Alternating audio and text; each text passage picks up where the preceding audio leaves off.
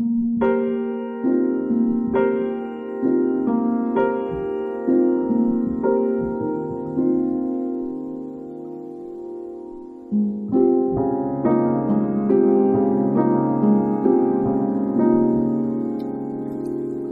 moin und hallo, herzlich willkommen zu einer weiteren Episode der Runaways. Ja, ihr habt mich vielleicht ein bisschen länger nicht mehr hier gehört. Ähm, nun, den Umständen wegen. Aber ich bin wieder zurück und äh, habe heute äh, einen Gast dabei, auf worauf ich richtig, richtig hart Bock habe. Denn bei mir ist der liebe Markus von äh, Backwoods Entertainment. Hallo. Schön, dass du da bist. Auch sehr. Ja. ja. Wir quatschen nämlich heute über das Spiel Unforeseen Incidents und ähm, ich warne direkt vor, es wird kein ähm, normaler Shortcut, wo wir nur über das Spiel quatschen, aber es wird halt auch kein, ja, ich sag jetzt mal, Producer-Interview, so nach dem Motto, sondern es wird relativ entspannt. Natürlich, äh, ich habe ein paar Fragen von euch bekommen, die werde ich natürlich stellen, aber das wird hier, es ist keine Dauerwerbesendung, nur damit ihr schon mal Bescheid wisst. Ja, Markus, schön, dass du da bist. Wir reden heute über euer, es ist euer erstes Spiel, richtig? Ja, ganz genau. Und über Unforeseen Incidents. Das ist ein Point-and-Click und ich würde einfach mal sagen, wir starten direkt rein und du erzählst jetzt erstmal, wer du bist, was du machst und was es mit dem Spiel auf sich hat. Ja, also ich bin Markus und äh, ich habe mit zwei Freunden zusammen ein Point-and-Click-Adventure gemacht, Unforeseen Incidents. Und wir haben das ewig in unserer Freizeit, früher als wir noch studiert haben, so nebenher gemacht, bis wir 2015 war das, glaube ich, ähm, zufälligerweise äh, einen Publisher getroffen haben und die fanden das Projekt cool und haben dann gesagt, dass sie es finanzieren. Und dann haben wir in den letzten zweieinhalb Jahren dieses Spiel entwickelt und ähm, Mai 2018, dieses Jahr, ist es rausgekommen. Und es ist eine Mystery-Geschichte. Es geht darum, dass sich ein Virus verbreitet und ähm, dahinter steckt eine Verschwörung und im Laufe der Geschichte muss man dann rausfinden, wer diesen Virus verbreitet, warum und das Ganze aufhalten. Ja, das ist eine ziemlich gute Zusammenfassung eigentlich. Man muss aber dazu ja. sagen, ähm, ich hatte erstmal ein bisschen Schiss. Ich habe ich hab dich auch halt auch gefragt, sind da Horrorelemente drin? ist das belastend? Und war es belastend? Nee, also ich fand's krass an manchen Stellen, aber halt überhaupt nicht irgendwie. Also ich würde schon als Thriller bezeichnen, aber absolut okay. Also gut verträglich, auch für, ja. für meinen Magen. Ähm, ja, ich habe erst, ich war der Sache erst kritisch gegenüber. Ich habe das Spiel vor, was haben wir für einen Monat September? Ich habe das Spiel vor drei Monaten getestet, jetzt vor kurzem erst beendet. Ähm, ich war ein bisschen kritisch, weil für mich müssen halt echt Point-and-Clicks so diesen krassen USP haben, dass sie irgendwas Besonderes haben, was sie halt unterscheidet. Ansonsten ist es halt sehr viel generischer Blob sozusagen. Und ich hatte so ein bisschen Angst, weil ich halt ein bisschen enttäuscht von dem ganzen Postapokalypse und so ein bisschen Endzeit-Krams bin. Und deshalb hatte ich wirklich Schiss. Aber ich habe auch um, unbedingt darauf bestanden, dass ich mit irgendjemandem über dieses Spiel spreche, weil ich krass positiv überrascht bin und ultra viel Spaß bei diesem Spiel hatte. Und deshalb freue ich mich erst recht, dass du da bist, weil du hast das Game Design gemacht, richtig? Ja, richtig. Und, und was du sagst, ist ja auch eine, eine, ähm, eine Sache, die in dem Spiel am Anfang so ein bisschen schwierig ist, weil diese Prämisse, es verbreitet sich ein Virus und das wirkt alles so ein bisschen endzeitmäßig. Mhm ist halt tatsächlich das, was in der Geschichte ja passiert oder was die Geschichte antreibt am Anfang so ein bisschen. Mhm. Es geht eigentlich ja, es geht ja eigentlich in der Geschichte dann kaum um, also natürlich geht's um den Virus irgendwie, aber ähm, der ist eigentlich mehr am Rande dessen, was eigentlich die ganze Zeit gemacht wird. Und eigentlich geht's um andere Sachen und äh, das ist am Anfang dann immer ein bisschen schwierig zu beschreiben. Das Spiel hat ja auch, ist ja auch durchaus lustig, mhm. aber es ist kein Cartoonspiel und so, das steht auch nicht im Mittelpunkt. Deshalb äh, haben wir da so eine, so eine bisschen schwer am Anfang zu vermittelnde ähm, Mischung aus, aus, weiß ich nicht, aus Genres vielleicht. Ich weiß ja, Thriller zum Beispiel habe ich jetzt auch noch nicht so oft gehört. Detektivspiel habe ich öfter mal gehört, weil man es ja die ganze Zeit ja ähm, auf jeden Fall also ein bisschen raus vers äh, versucht rauszufinden, was da passiert. Mystery Adventure haben wir immer gesagt, aber so richtig Mystery ist eigentlich auch was anderes. Ist so eine Mischung irgendwie. Absolut, aber ich finde, das tut dem Spiel auch sehr sehr gut, eben weil nicht darauf gesetzt wird, dass ausschließlich Zombies durch die Gegend herumwandern. Ich habe äh, da gestern erst einen Artikel über das Thema geschrieben und ähm, war halt mega genervt davon.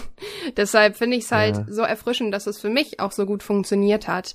Denn Unforeseen Incidents ist irgendwie anders als ich, ich kann nicht mal sagen, was es ist, weil ich habe äh, in meinem in, in meinem Text, den ich auch über das Spiel geschrieben habe und äh, der auch hier im Podcast kommen wird, habe ich halt geschrieben, ihr macht halt nichts neu, aber es ist halt trotzdem irgendwie geil, ohne dass ihr auf wirklich alten Sachen so krass rumreitet, weil mir fehlt dieses Detektivding richtig. Ich habe mich zwischendurch, ich bin absolutes Detektivkind, muss ich dazu sagen. Ich habe als Kind immer fünf Freunde gelesen, Tiger-Team, drei Fragezeichen und all den ganzen Shit. Und ich stehe da halt total drauf, herauszufinden, wer wie, wo, was und auch wirklich gefordert zu sein. Und auch wenn das Spiel, finde ich, ähm, einen sehr humanen Anspruch hat. Also es ist jetzt okay, Siri, fühlte sich angesprochen. Damit hat sie auch ihren Teil erledigt. Ähm, auch einen sehr humanen Anspruch hat. Also ich habe an einem einzigen Rätsel gehangen, das richtig asozial war. Darauf werde ich auch gleich zurückkommen. Welches? An dem, ähm, okay. an dem Computerrätsel. An dem ähm, Hackrätsel, wo man hacken muss. Ah. Also so wie. Also ich bin jetzt viel zu dumm für sowas.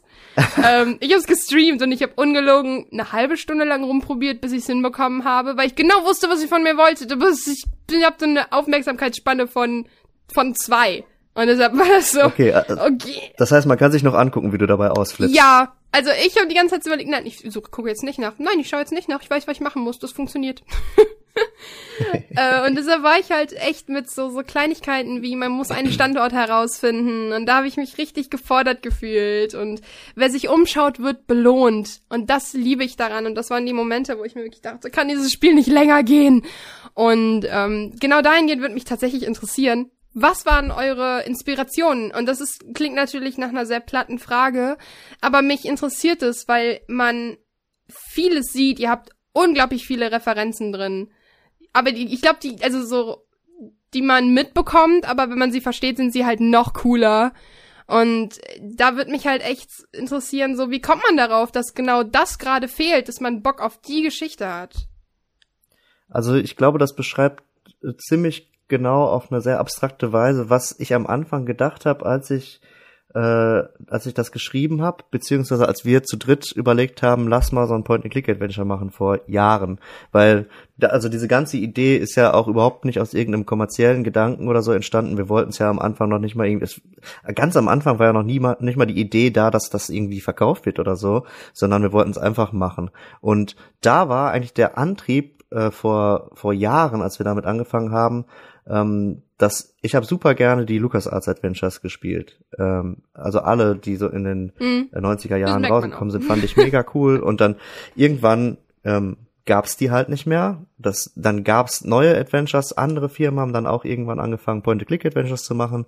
Aber die waren halt anders. Die haben sich anders angefühlt. Und ich wollte immer ein Spiel haben, was LucasArts als nächstes gemacht haben könnte. So, mhm. dann mittlerweile gibt's ähm, gibt's coole Spiele von den Machern der damaligen Spiele, klar, Broken Age und Thimbleweed Park, sagen, genau. die ähm, ja teilweise finde ich richtig cool, teilweise finde ich es auch nicht so cool. Also, aber irgendwie keine Ahnung. Als wir angefangen haben, ähm, das Spiel zu machen, war halt die Idee, ein Spiel zu machen, was sich ungefähr so anfühlt und was eben die Sachen, die neuere Point-and-Clicks oder danach gemacht haben, irgendwie ähm, eben nicht haben. Zum Beispiel, dass das alleine das Puzzle-Design. Mich hat zum Beispiel gestört, als am Anfang Telltale war eine der ersten Firmen, die angefangen haben, wieder Spiele in diese Richtung zu machen.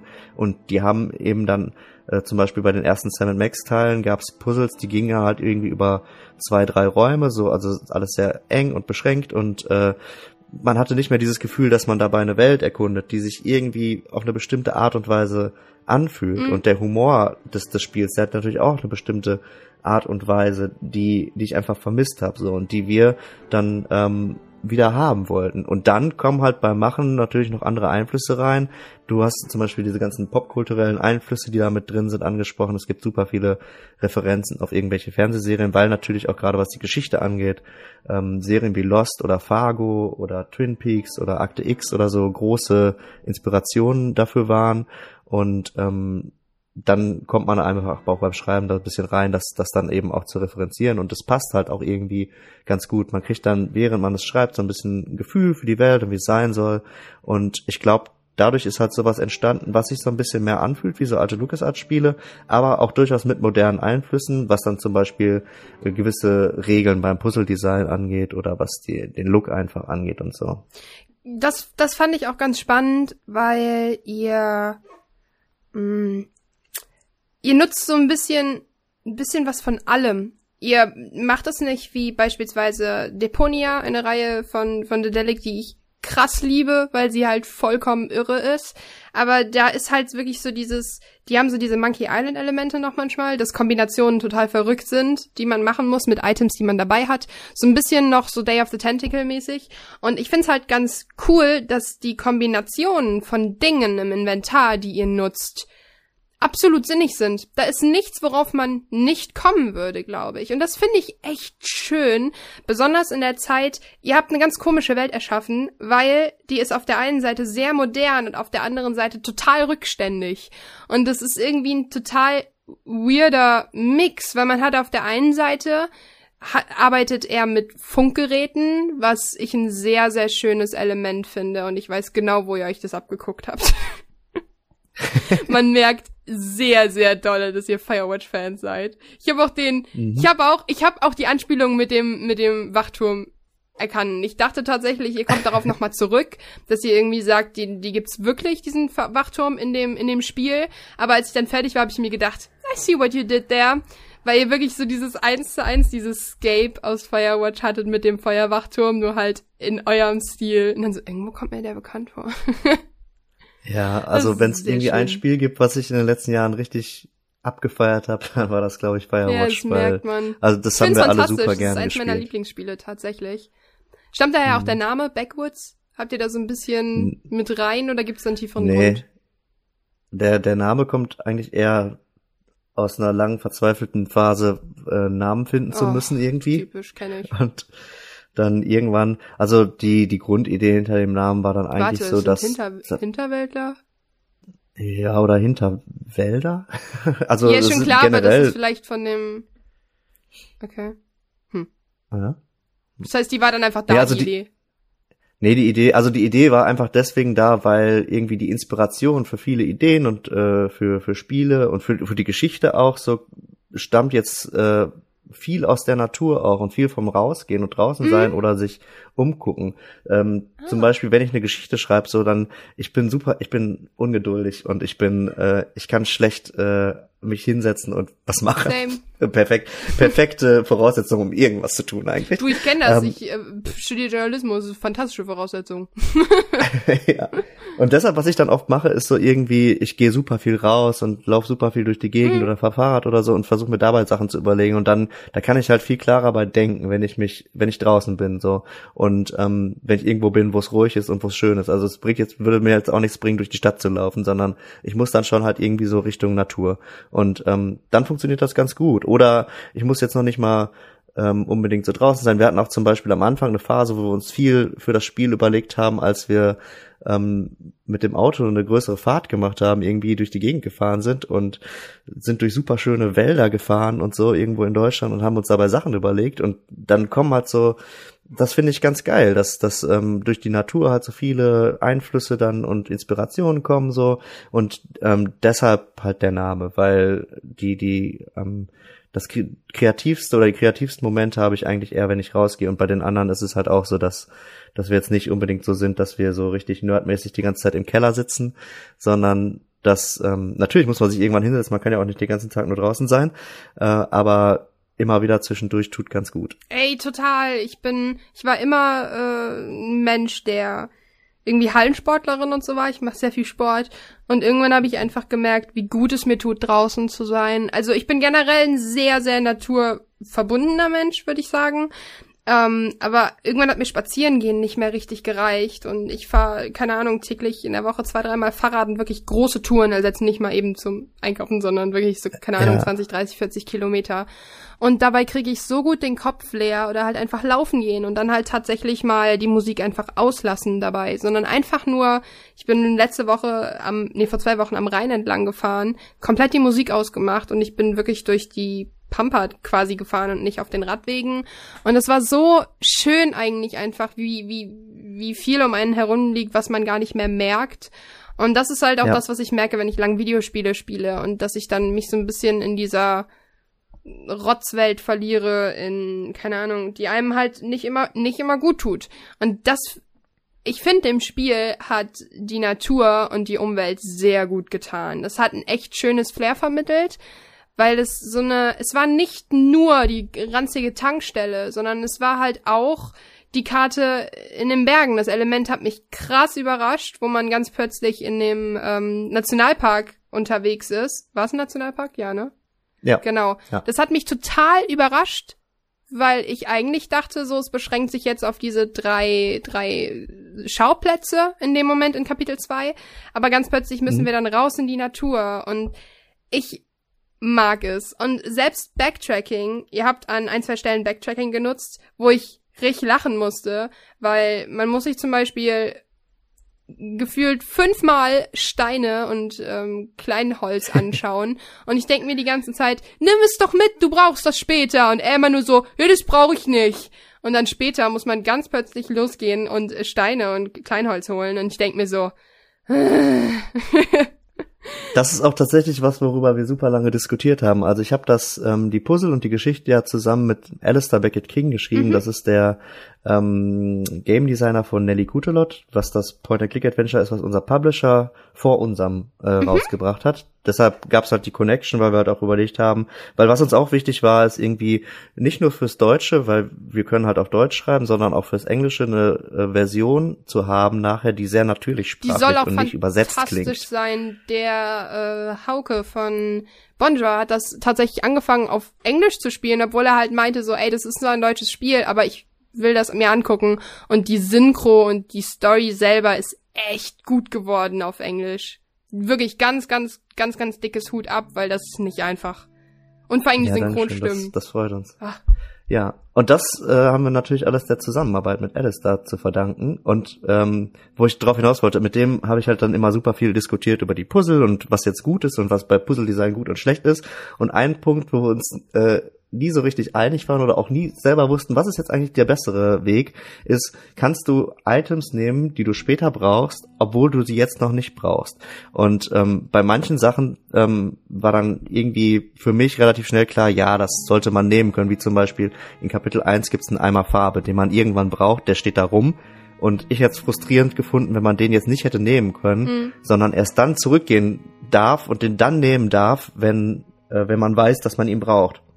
Hätte ich blöd gefunden, weil es so offensichtlich ist, dass man den braucht. Ja, Aber bei den, bei den Ästen und bei den Steinen im Wald, da war es so ein bisschen, bisschen anders für mich vom Gefühl her, weil das sind einfach so alltägliche Gegenstände. Überall liegt irgendwie was rum. Ich glaube, da wird sogar auch ein Witz drüber gemacht, irgendwie, wenn Harper sagt, irgendwie, die Leute sagen, ich soll zu Hause aufräumen, ja. weil überall liegt halt Dreck rum irgendwie. Er ist halt im Wald. Er, er findet es jetzt auch an der Stelle nicht so cool, überhaupt im Wald zu sein. Das hat was mit seiner persönlichen, äh, charakterlichen Entwicklung im Spiel zu tun. Und ähm, deshalb finde ich eigentlich schon ganz gut begründet, dass er jetzt nicht jeden Stein und jeden Ast aufsammelt. Und das Puzzle ist dann eben ja, dass man dann an einer Stelle, ich glaube, das kann man verraten, muss Ja, man Feuer klar. machen und äh, dafür halt Äste und, und ähm, einen Feuerstein suchen und dann eben rumgehen und die richtigen Items finden. Und das ist so ein bisschen so eine, äh, ja, so eine Art Schatzsuche, die man da macht. Man muss halt nochmal überall hingehen, man muss so ein bisschen rumlaufen, man muss eben, und das ist das, was ich auch mit dem Explorativen meine, dass man diese Welt nochmal erkunden muss und nochmal äh, halt diese Items dann aufsammeln muss. Und das, das vermittelt halt in dem Spiel so ein bisschen so ein Gefühl von, von Weite, Mhm. hoffe ich, dass man eben nicht so nur in drei Szenen ist, wo man jetzt so ein ähm, eng gestricktes Puzzle lösen muss, sondern man ist in dieser großen Welt und ähm, kann da halt rumlaufen und Sachen entdecken und dann eben auch muss man auch diese Kräuter suchen und all sowas. Also das sind diese Puzzle an der Stelle. Ich musste aber echt lachen, weil ich halt genau ohne Witz, also das war jetzt auch eben gar nicht negativ gemeint. Ich habe das als absolut positiv empfunden. Ich habe auch, glaube ich, im Stream die ganze Zeit so gesagt, ja, ich weiß, ich muss damit gleich was machen. So, lass mich die doch mitnehmen. Also ich fand das aber halt echt eigentlich. Es ist so ein bisschen eine ganz kleine Liebeserklärung an Leute, die genauer hinschauen. Weil es gibt halt genug Leute, die einfach nur die Spacebar nutzen und dann halt schauen, oh, ja, okay, da hinten sind Kräuter, die brauche ich ja eh nicht sondern dass man wirklich selber, also ich bin Mensch, ich nutze das nicht. Dieses, für die, die es nicht kennen, in, in Point-and-Clicks hat man häufig die Möglichkeit, die Leertaste zu drücken und dann sieht man alle Hotspots sozusagen. Das versuche ich nicht zu nutzen, wirklich nur, wenn ich das Gefühl habe, ich komme komme in einem Stream partout nicht weiter. Und für mich war das so ein, hier sind Steinchen, da sind Äste, da sind Kräuter. Ja, okay, ich brauche das später. Ich finde es aber, wie du schon sagst, wenn man den Farbeimer, das Problem ist ja auch, eine Sache der Darstellung. Du kannst ja nicht, also grundsätzlich in Point-and-Clicks ist es ja zu 99% so, wenn sie, sie mit moderner Grafik arbeiten, dass sich Dinge, die du benutzen kannst, ja auch vom Hintergrund abheben. Also durch andere Illustrierung sozusagen. Illustration. Ja. Ja, whatever. Und da kannst du ja nicht den Farbeimer ähm, als Vordergrundobjekt darstellen und dann kannst du ihn nicht mitnehmen. Und das stimmt absolut. Aber das finde ich halt auch, ich finde das halt voll okay. Für mich war der, ähm, was soll ich sagen? Also mich hat wirklich richtig krass die, die Unwissenheit in dem Spiel getrieben, weil am Anfang denkst du dir noch so, wie du schon sagst, ja, man muss halt erstmal die Story introducen mit diesem sehr, sehr typical Virus-Krams, aber das wird ja sofort nach irgendwie, keine Ahnung, zwei Stündchen oder so. Im ersten Kapitel merkt man, oh, das ist, das ist alles gar nicht, wie ich dachte. Und dann ist man doch relativ schnell drin und mit Abstand das geilste Kapitel war für mich Kapitel drei und vier, also die beiden in ähm, Port Nicola, die super, super cool waren für mich, weil man da wirklich belohnt wurde, wenn man kombiniert und sich umschaut. Sei es die Tatsache, dass man halt wirklich im Archiv mal ein paar Minuten lang rumsteht und sich anschaut, welche, welche Firmen und welche Häuser wann und wann noch in Port Nicola gestanden haben und wann sie geschlossen worden sind und wieso, weshalb. Und wenn man dann aber trotzdem noch sieht, dass das Café noch beliefert wird von einer bestimmten Firma und das, ich, ich mag das. Ich fand das ziemlich, ziemlich cool. Und da hatte ich auch meinen einzigen Hänger an irgendeiner Stelle. Irgendwas musste noch ausgelöst werden. Das, genau, das war das Seitengespräch mit ähm, der Kaffeedame und der Mitarbeiterin in der Bibliothek über das Mädel, was ähm, ja. wovon wir das Tagebuch gefunden haben. Diesen kompletten Nebendialog habe ich gar nicht geführt gehabt. Ich habe da überhaupt nicht drüber geredet und dann habe ich hat mir mein Freund, der hat halt nachgeschaut nach der Lösung und ich mache das dann so, dass dann Leute mir nicht die Lösung verraten, sondern mir einen Tipp geben, wenn ich wirklich hänge bei Point and Clicks, weil meistens ist es so ein Groschen, der fallen muss. Und er hat mir den Tipp gegeben und dann habe ich angefangen, noch darüber zu reden und dann habe ich plötzlich gemerkt, oh, hier kommt was ins Rollen und wie relevant dann wirklich diese Nebengeschichte ist, dass ich die ganze Zeit den Strand gar nicht als Handlungsort hatte. Ich hatte den gar nicht. Wirklich so 90 Prozent der Zeit und irgendwann habe ich dann ein neues Gebiet freigeschaltet und das ist das schönste Gefühl in Point and Clicks, wenn man in neue Gebiete kommt. Das ist einfach so schön und das hat sich hier so gut angefühlt, weil obwohl man halt von Anfang an eigentlich, wenn man in die Gebiete kommt, sehr viel Möglichkeiten schon hat, bekommt man immer mehr, aber ohne dass man verloren geht in der schieren Anzahl sozusagen. Und das ist eine, finde ich, eine sehr, sehr starke Leistung, weil hier eben, gerade durch dieses ganze Paketchaos, was man in Port Nicola zum Beispiel erlebt, wer genau hinschaut und sich wirklich Dinge ordentlich durchliest, bekommt halt Antworten. Ich habe so lange auf diesem Computer rumgeklickt, weil ich nicht gesehen habe, das unten rechts steht, mit Sternchen kann man eine Variable beliebig freilassen sozusagen. Und diejenigen, die es gespielt haben, werden es jetzt wahrscheinlich verstehen. Und weil ich nicht aufmerksam genug war. Und das mag ich, das finde ich so cool, weil es wirklich so ein bisschen, es fordert, ohne krass anspruchsvoll zu sein. Das fand ich halt wirklich, es gab wirklich nur ein einziges Rätsel, wo ich gehangen habe. Ansonsten fand ich die Rätsel sehr intuitiv, was mir aber gefallen hat, weil man trotzdem nicht einfach straight durchrennen konnte. Und das ist eine ja, echt schöne Mischung, weil meistens ist es so, dass, äh, wenn man zum Beispiel Whispered World nimmt von The Delic, ein wunderschönes Point-and-Click, das finde ich so unfassbar schwierig. Ich krieg da kaum ein Rätsel selber hin. Nicht, weil ich dumm bin, sondern weil es irgendwie, es ergibt dann halt auch alles Sinn, aber das ist dann für mich, da ist dann so ein bisschen der Flow gestoppt. Und deshalb finde ich es ganz, ganz stark, dass das Spiel trotzdem mich echt lange am Bildschirm gefesselt hat, weil ich glaube, ich habe irgendwie 14 oder 15 Stunden gebraucht. Und man kann es ja wohl irgendwie, weiß ich nicht, in sieben oder so durchspielen. Und ich denke mir in den Momenten so, okay, ich habe nicht lange gerätselt an jeweiligen Sachen. Zum Beispiel im ersten Kapitel, den ganzen Part mit dem Hotel, den hatte ich super schnell durch. Einfach weil ich durch Zufall echt in, intuitiv immer das Richtige getan habe, so meine Erfahrung aus Point Clicks anwenden konnte. Und das finde ich richtig schön. Und da stelle ich mir halt die Frage, wie kommen Rätsel zustande, beziehungsweise wie ermisst man, wie anspruchsvoll die sein müssen. Weil das stelle ich mir jedes Mal, wenn ich Point-and-Clicks spiele, echt schwierig vor. Ja, ähm, also erstmal bei unserem Spiel war es auf jeden Fall für uns auch wichtig, dass wir eben Rätsel bauen, die theoretisch, und das hast du ja auch schon gesagt, in der echten Welt auch so lösbar wären. Oder dass du Kombinationen von, von Gegenständen hast, die du wirklich auch kombinieren könntest. Und dass wir eben keine Comedy- oder Cartoon-Puzzle haben, weil das Spiel halt kein äh, Comedy-Spiel ist. Ja. So zum Beispiel in Spielen wie Deponia oder Monkey Island oder so, da ist das okay, wenn du irgendwelche wirren Kombinationen hast, weil die teilweise Rätsel in solchen Spielen auch Witze oder Gags ja, sind, klar. so die die eingebaut werden und das ist eben bei uns überhaupt nicht so. Also da kommt kein Humor oder so bei diesen Puzzeln, weil das wäre, glaube ich, frustrierend gewesen ja, und hätte nicht. auch nicht in die Welt gepasst. Nee, weil es halt doch Der Humor ist halt ist, ne? Ja, genau. Und Humor ist aber trotzdem drin.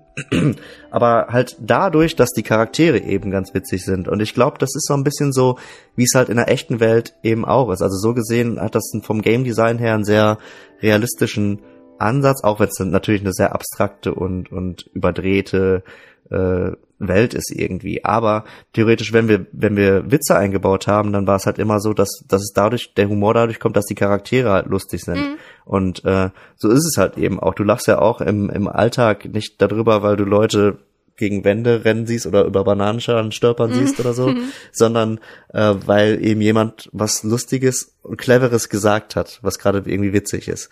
Und ähm, so ist es, glaube ich, auch. Und das im Spiel, dass wir eben den Humor vor allen Dingen durch die Dialoge und das, was Harper so sagt, halt vermitteln und eben nicht durch diese Puzzle. Und zu der Frage, wie, wie Puzzle eigentlich entstehen, ich, ich finde es auch als jemand, der Puzzle schreiben musste für dieses Spiel, super schwierig. Ähm, und man muss sich da auch erstmal so ein bisschen reingrooven, um irgendwie rauszufinden, wie die Puzzle für dieses Spiel überhaupt sein sollten. Aus einer Game Design Perspektive ist es halt auch so, dass du versuchen solltest, irgendwie das Ganze im Laufe des Spiels komplexer werden zu lassen, weil ähm, die Schwierigkeit vielleicht so ein bisschen ansteigen sollte, weil die Leute mittlerweile dann auch verstehen, okay, so funktioniert das Spiel, so ist die, die Logik hinter mhm. den Puzzeln, verschiedenartige Puzzle zu bauen. Zum Beispiel kannst du dann irgendwie kategorisieren in unterschiedliche Arten von Puzzles, ob du Puzzles hast, die dadurch äh, ähm, gelöst werden müssen, indem man Gegenstände kombiniert, ob man reine Dialogpuzzle hat, ob man irgendwie was Minigames hat, ganz andere komische Interaktionen, das versuchen über das Spiel zu verteilen.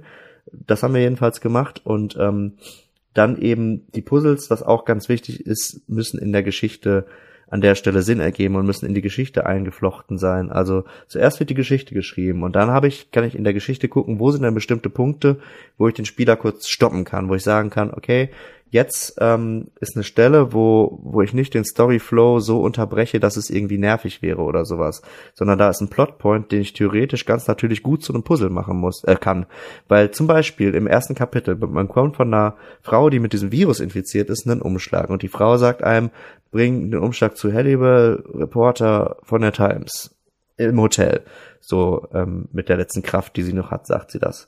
Und ähm, dann geht man halt ins Hotel und Halliwell ist aber nicht im Hotel. Und dadurch kann man natürlich super ein Puzzle machen, weil Halliwell halt unter falschem Namen im Hotel ist. Genau. Und dann dröselst du es weiter auf. Okay, was kann ich denn machen? Okay, sie könnte zum Beispiel Reporter sagen und dann geht Harper erstmal davon aus, dass, dass es ein Mann ist.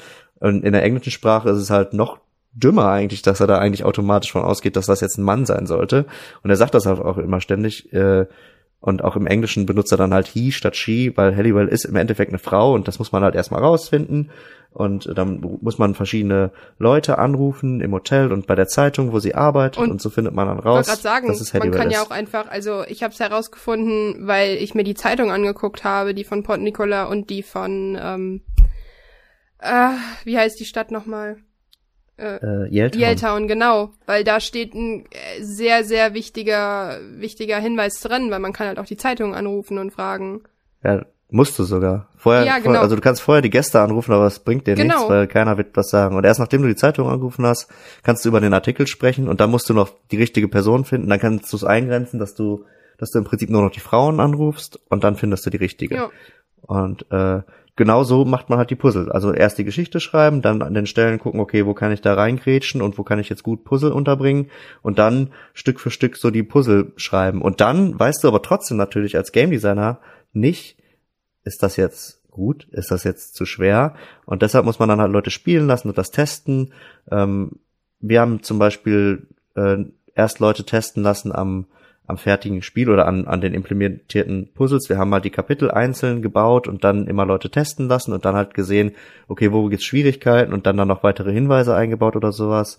Ähm, ich kenne aber auch Leute, die das anders gemacht haben, ähm, zum Beispiel die Leute von Studio Fispin aus Berlin und Ludwigsburg, die Innerworld gemacht mhm. haben. Die haben für Innerworld 2 bevor die überhaupt angefangen haben zu programmieren, einen kompletten Papierprototypen gemacht. Uh. Und das, das heißt, sie haben halt die Szenen so grob auf Papier gemalt und äh, Leuten hingelegt, die dann bei denen waren und die Geschichte halt erzählt. So, dann hat, saß da halt jemand, hat das Ganze so moderiert und gesagt, okay, jetzt passiert das und das, was machst du? Und dann auf Papier so ein bisschen rumgeschoben und so und dann halt so rausgefunden, wo es in dem Design, was die anfangs hatten, wo sind da noch Schwierigkeiten und das dann schon super frühzeitig ähm, angehen können, was natürlich dann den Vorteil hat, dass du im Endeffekt dadurch Zeit sparen kannst und Ressourcen sparen kannst, indem du direkt viel zielgerichteter so die, die Puzzles implementieren kannst. Ist aber natürlich auch dann am Anfang auf einer sehr, sehr abstrakten Ebene, ist natürlich immer noch was anderes, als es nachher dann im Spiel ist. Und du musst nachher trotzdem noch testen, ob es dann im Spiel funktioniert. Aber sowas kann man halt auch machen und im Endeffekt ist es halt einfach so, ich glaube, man muss, also Erfahrung hilft natürlich. Viele Adventures gespielt haben, würde ich auch als mhm. Erfahrung zählen. Das hat uns auf jeden Fall geholfen. Und ähm, so, da kann man schon mal seine, seine Problem, sein Problempotenzial halt irgendwie eingrenzen. Aber im Endeffekt muss man es dann testen, Leute spielen lassen und dann sieht man erst, okay, was, was funktioniert und was funktioniert nicht. Absolut. Das finde ich halt total spannend, weil so habe ich nie drüber nachgedacht. Ich, ich hätte wahrscheinlich geschrieben, Rätsel geschrieben, bla bla, aber es ergibt ja viel mehr Sinn. Und ich finde das von Studio Fisbin auch echt spannend, weil ich habe beide Inner World Teile recht kurz hintereinander gespielt, habe dann auch mit ähm, dem ich glaube auch mit dem Game Director oder so gesprochen, weil ich halt ein paar Fragen hatte, wie sie überhaupt das und das konzipieren.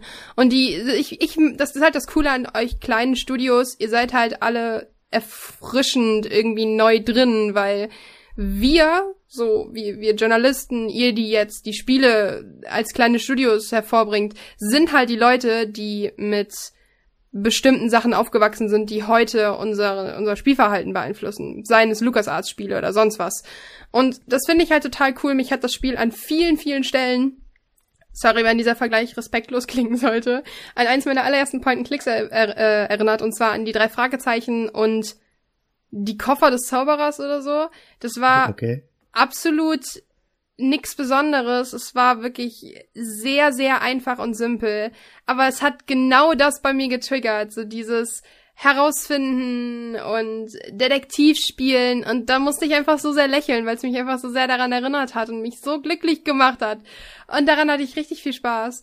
Vor allen Dingen was mich total überrascht hat bei Unforeseen Incidents, ich habe keinen Bock mehr auf Heldenstories. Es geht mir richtig hart auf den Keks. Ich will nicht irgendwie den, den super smarten Überheld haben. Und das ist Harper halt nicht. Harper ist halt ein bisschen dumm. Also der ist sehr nett, aber ist ein bisschen, ein bisschen? bisschen dumm. Ja, ich bin respektvoll. Also er ist nicht so dumm wie Rufus aus Deponia, sondern er ist einfach ein bisschen bisschen doof. Und das finde ich total spannend, weil man halt auch irgendwann anfängt zu grübeln, wie viel Integrität haben die Charaktere, was dann halt an einem bestimmten Punkt natürlich auch vielleicht eine sehr, sehr tragende Rolle wird. Und ich das finde ich spannend, weil ihr hättet euch ja auch einen verdammt, ihr hättet ja auch zum Beispiel Halliwell als Charakterin, als äh, Protagonistin nehmen können. So, weil Halliwell ist so ein bisschen die, die die Fäden zieht, die auch zwischendurch so ein bisschen sagt so, Harper macht das, Harper macht dies. Das mag ich sehr, weil sie in dem Moment ähm, nicht die blöde Gehilfin ist, sondern auch vollen Überblick über die Sache hat. So. Und das finde ich eigentlich ganz schön, weil es eine, eine angenehme Geschlechterverteilung ist, weil es halt sonst sehr, weiß ich nicht, der, der häufig halt der, noch der Mann ansagt, was gemacht wird und so. Und das finde ich eigentlich ganz cool, dass dann Halliwell dabei ist und halt sagt, ähm, ja, ne, was gemacht werden muss. Äh, ist Halliwell eine, eine Lost-Anspielung wegen Halliday? Also, heißen die, heißt äh, der Halliday, Halliday? Bei, bei Lost? Der Bösewicht? Äh, ich bin gerade ein bisschen auf dem, nee, Ich glaube nicht. Nee, Halliwell ist tatsächlich, der Name Halliwell kommt daher, weil ich mal äh, ein Praktikum gemacht habe bei einer Firma, die hieß Halliwell Pictures. Oh. Deshalb eigentlich ein reiner... Ach ja, der hieß Faraday. Okay, Faraday. Wow, aber ja, ja, kommt mir denn Halliday bekannt vor? Irgendeinem anderen Spiel? Wahrscheinlich. Ähm, aber was du sagst, ist, ist ganz cool, weil Ach, von Ready Player war es halt auch... Aha. Von, was ist das denn? Kennst du das nicht? Nee. Was? Das ist das, das ist das Buch, was auch letztens als Film rauskam.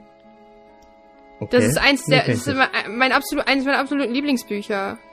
Das ist ein Videospiel-orientiertes, boah, es ist gut, es ist fantastisch. Ich schick dir den Link. Mhm, mhm. Ja, mach mal. Sprich weiter. Ähm, was soll ich sagen? Ach ja, genau, dass das äh, auch genauso gedacht war eigentlich von der Verteilung der Charaktere her. Und das Harper jetzt auch, ähm, du sagst ein bisschen dumm, ich hätte gesagt, äh, wirkt schon ziemlich dumm irgendwie. er ist aber eine gute Nudel. Er ist eine gute Nudel, ja, und er ist halt vor allen Dingen, also diese Dummheit und diese, diesen ganzen, diesen ganzen Quatsch, die er sagt, so, ähm, ist halt eigentlich so, er vom Charakter her spiegelt das alles Unsicherheit vor allen Dingen wieder und ähm, nicht so richtig wissen, was was passiert. Es ist ja am Anfang der Geschichte so, dass er würde am liebsten zu Hause bleiben, er würde gar nicht ähm, los und äh, da gerne losgehen und dann ist es ja auch so, dass ähm, dass er eigentlich losgehen muss, wie das in vielen Geschichten ja so ist und ähm, Genau, und wenn er dann aber im, im, zweiten Kapitel merkt man dann halt auch, wie sich, wie sich der Ton von seinen, von seinen Äußerungen so ein bisschen verändert, dass er eben sich überhaupt nicht mehr wohlfühlt in der Welt und wo er ist. Und all das spiegelt eben seine, seine Unsicherheit wieder.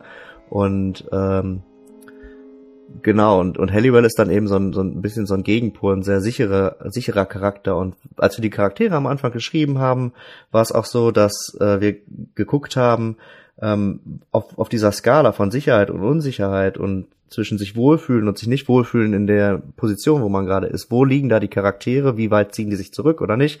Und haben dann so eben versucht halt auch Unterschiede in den Charakteren rauszuarbeiten. Und da ist Harper eben jemand, der sich von diesem einen Ende dieser Skala eher auf das andere zubewegt, mit Hilfe der ganzen Charaktere, die er da kennenlernt. Und dann haben halt Halliwell, die eine sehr sichere Person ist. Das finde ich super spannend, weil man es ja häufig erlebt, dass der Charakter im Laufe des Spiels mutiger wird und an der Sache wächst. Und da finde ich es sehr, sehr nachvollziehbar und auch authentisch, dass ähm, Harper die Sache vollkommen über den Kopf wächst. Das finde ich so schön geschrieben. Man merkt, wie du schon sagst, das ist, merkt man total. Und das ist halt auch so ein bisschen durch die Dramatik unterstützt, weil es wird ja nachher halt echt heftiger Shit so. Ähm, inwiefern ist das denn als Spiegel oder Gesellschaftskritik oder so gedacht?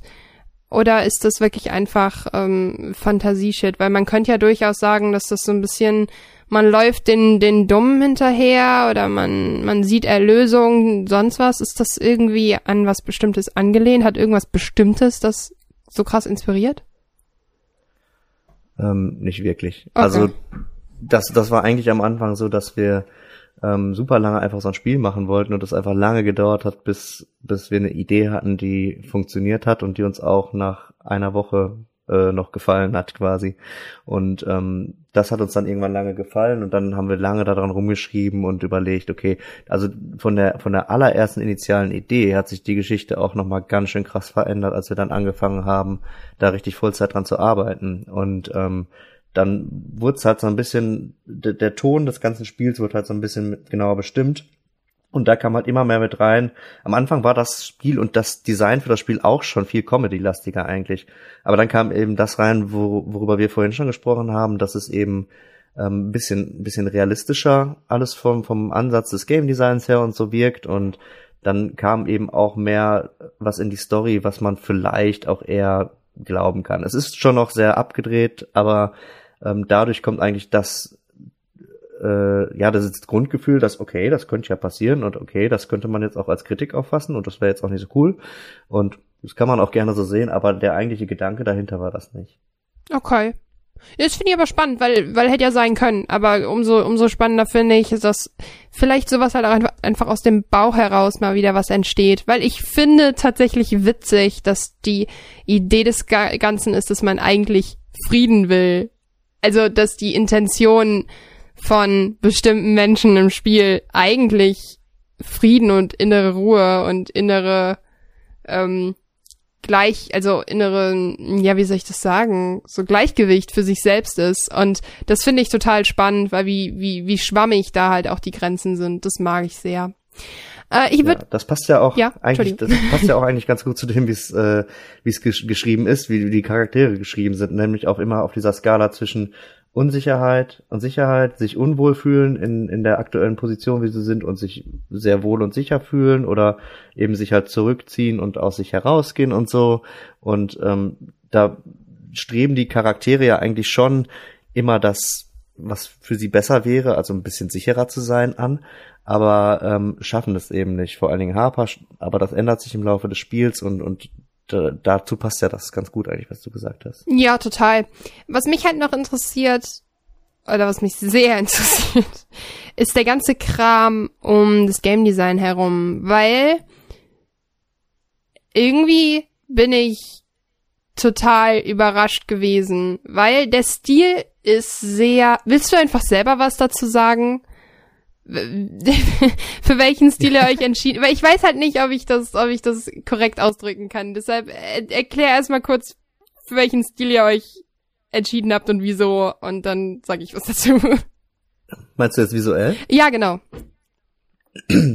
Der, der Stil ist ein äh, relativ abgedrehter Comic-Stil und der ist halt ähm, so entstanden äh, das, das hat eigentlich mit der Geschichte des ganzen Spiels zu tun, weil wir hatten einen Prototypen von, von dem Spiel äh, schon 2011 oder so, ganz, ganz frühen, mit der ganz initialen Idee. Ähm, und da konnte man auch schon durch Yaletown laufen, das ist die Stadt, in der man im ersten Kapitel ist. Und ähm, das sah komplett anders aus. Und äh, wir hatten zum Beispiel Harpers Zimmer war das einzige, der einzige Raum, der fertig war. Okay. Und der ging sehr stark in, in die grafische Richtung von Monkey Island 3. Einfach weil der Matze, der das alles gezeichnet hat, Monkey Island 3 super gerne gespielt hat und für ihn von diesem Spiel aus so ein bisschen die Inspiration ausging, mal ein Adventure zu machen, weil er das so cool fand den grafischen Stil. Und äh, die anderen Räume waren nicht fertig, das waren Konzeptzeichnungen. Und wir haben es trotzdem schon so zusammengezimmert, dass man da den ersten Puzzle lösen konnte, haben das schon Leute spielen lassen. Und da haben viele gesagt, ja, der erste Raum, ja, sieht so ein bisschen aus wie Monkey Island, keine Ahnung. Aber die anderen, die anderen Szenen, die sehen richtig geil aus, dieses Unfertige und so. Und dann haben wir halt gesagt, ja, ist halt nicht fertig, ist halt noch Concept Art und so. Und ähm, aber das fanden die Leute halt cool. Und dann kam so ein bisschen immer mehr der Gedanke, okay, dann lass doch lieber was Eigenes machen, weil wir auch dann ganz klares Feedback bekommen haben, okay, wenn ihr euch abgrenzt und was Eigenes macht, ist ja auch eh viel cooler und passt natürlich auch zu so einem kleinen äh, Indie-Team, dass man sowas machen kann. Und dann haben wir immer mehr versucht, unseren eigenen Stil entwickeln, zu entwickeln. Und was dann eben auch noch dazu kam, dass dann irgendwann, als wir den Publishing-Deal haben, die Ansage kam, okay, ihr müsst das jetzt in dieser Zeit irgendwie schaffen. Und die Story war aber sehr lang, also müssten schon sehr, sehr viele Hintergrundbilder, ich glaube, es sind 65 Bilder, die das Boah. Spiel hat, äh, in einer recht kurzen Zeit entstehen. Und dann haben wir halt ausgerechnet, okay, dann hast du jetzt irgendwie eine halbe Woche bis eine Woche pro Bild okay. Und dann haben wir eben angefangen zu sagen, okay, dann fangen wir an zu zeichnen und dann äh, irgendwann klingelt die Stoppuhr und jetzt musst du aufhören. Und dann gucken wir mal, was du dann hast. So.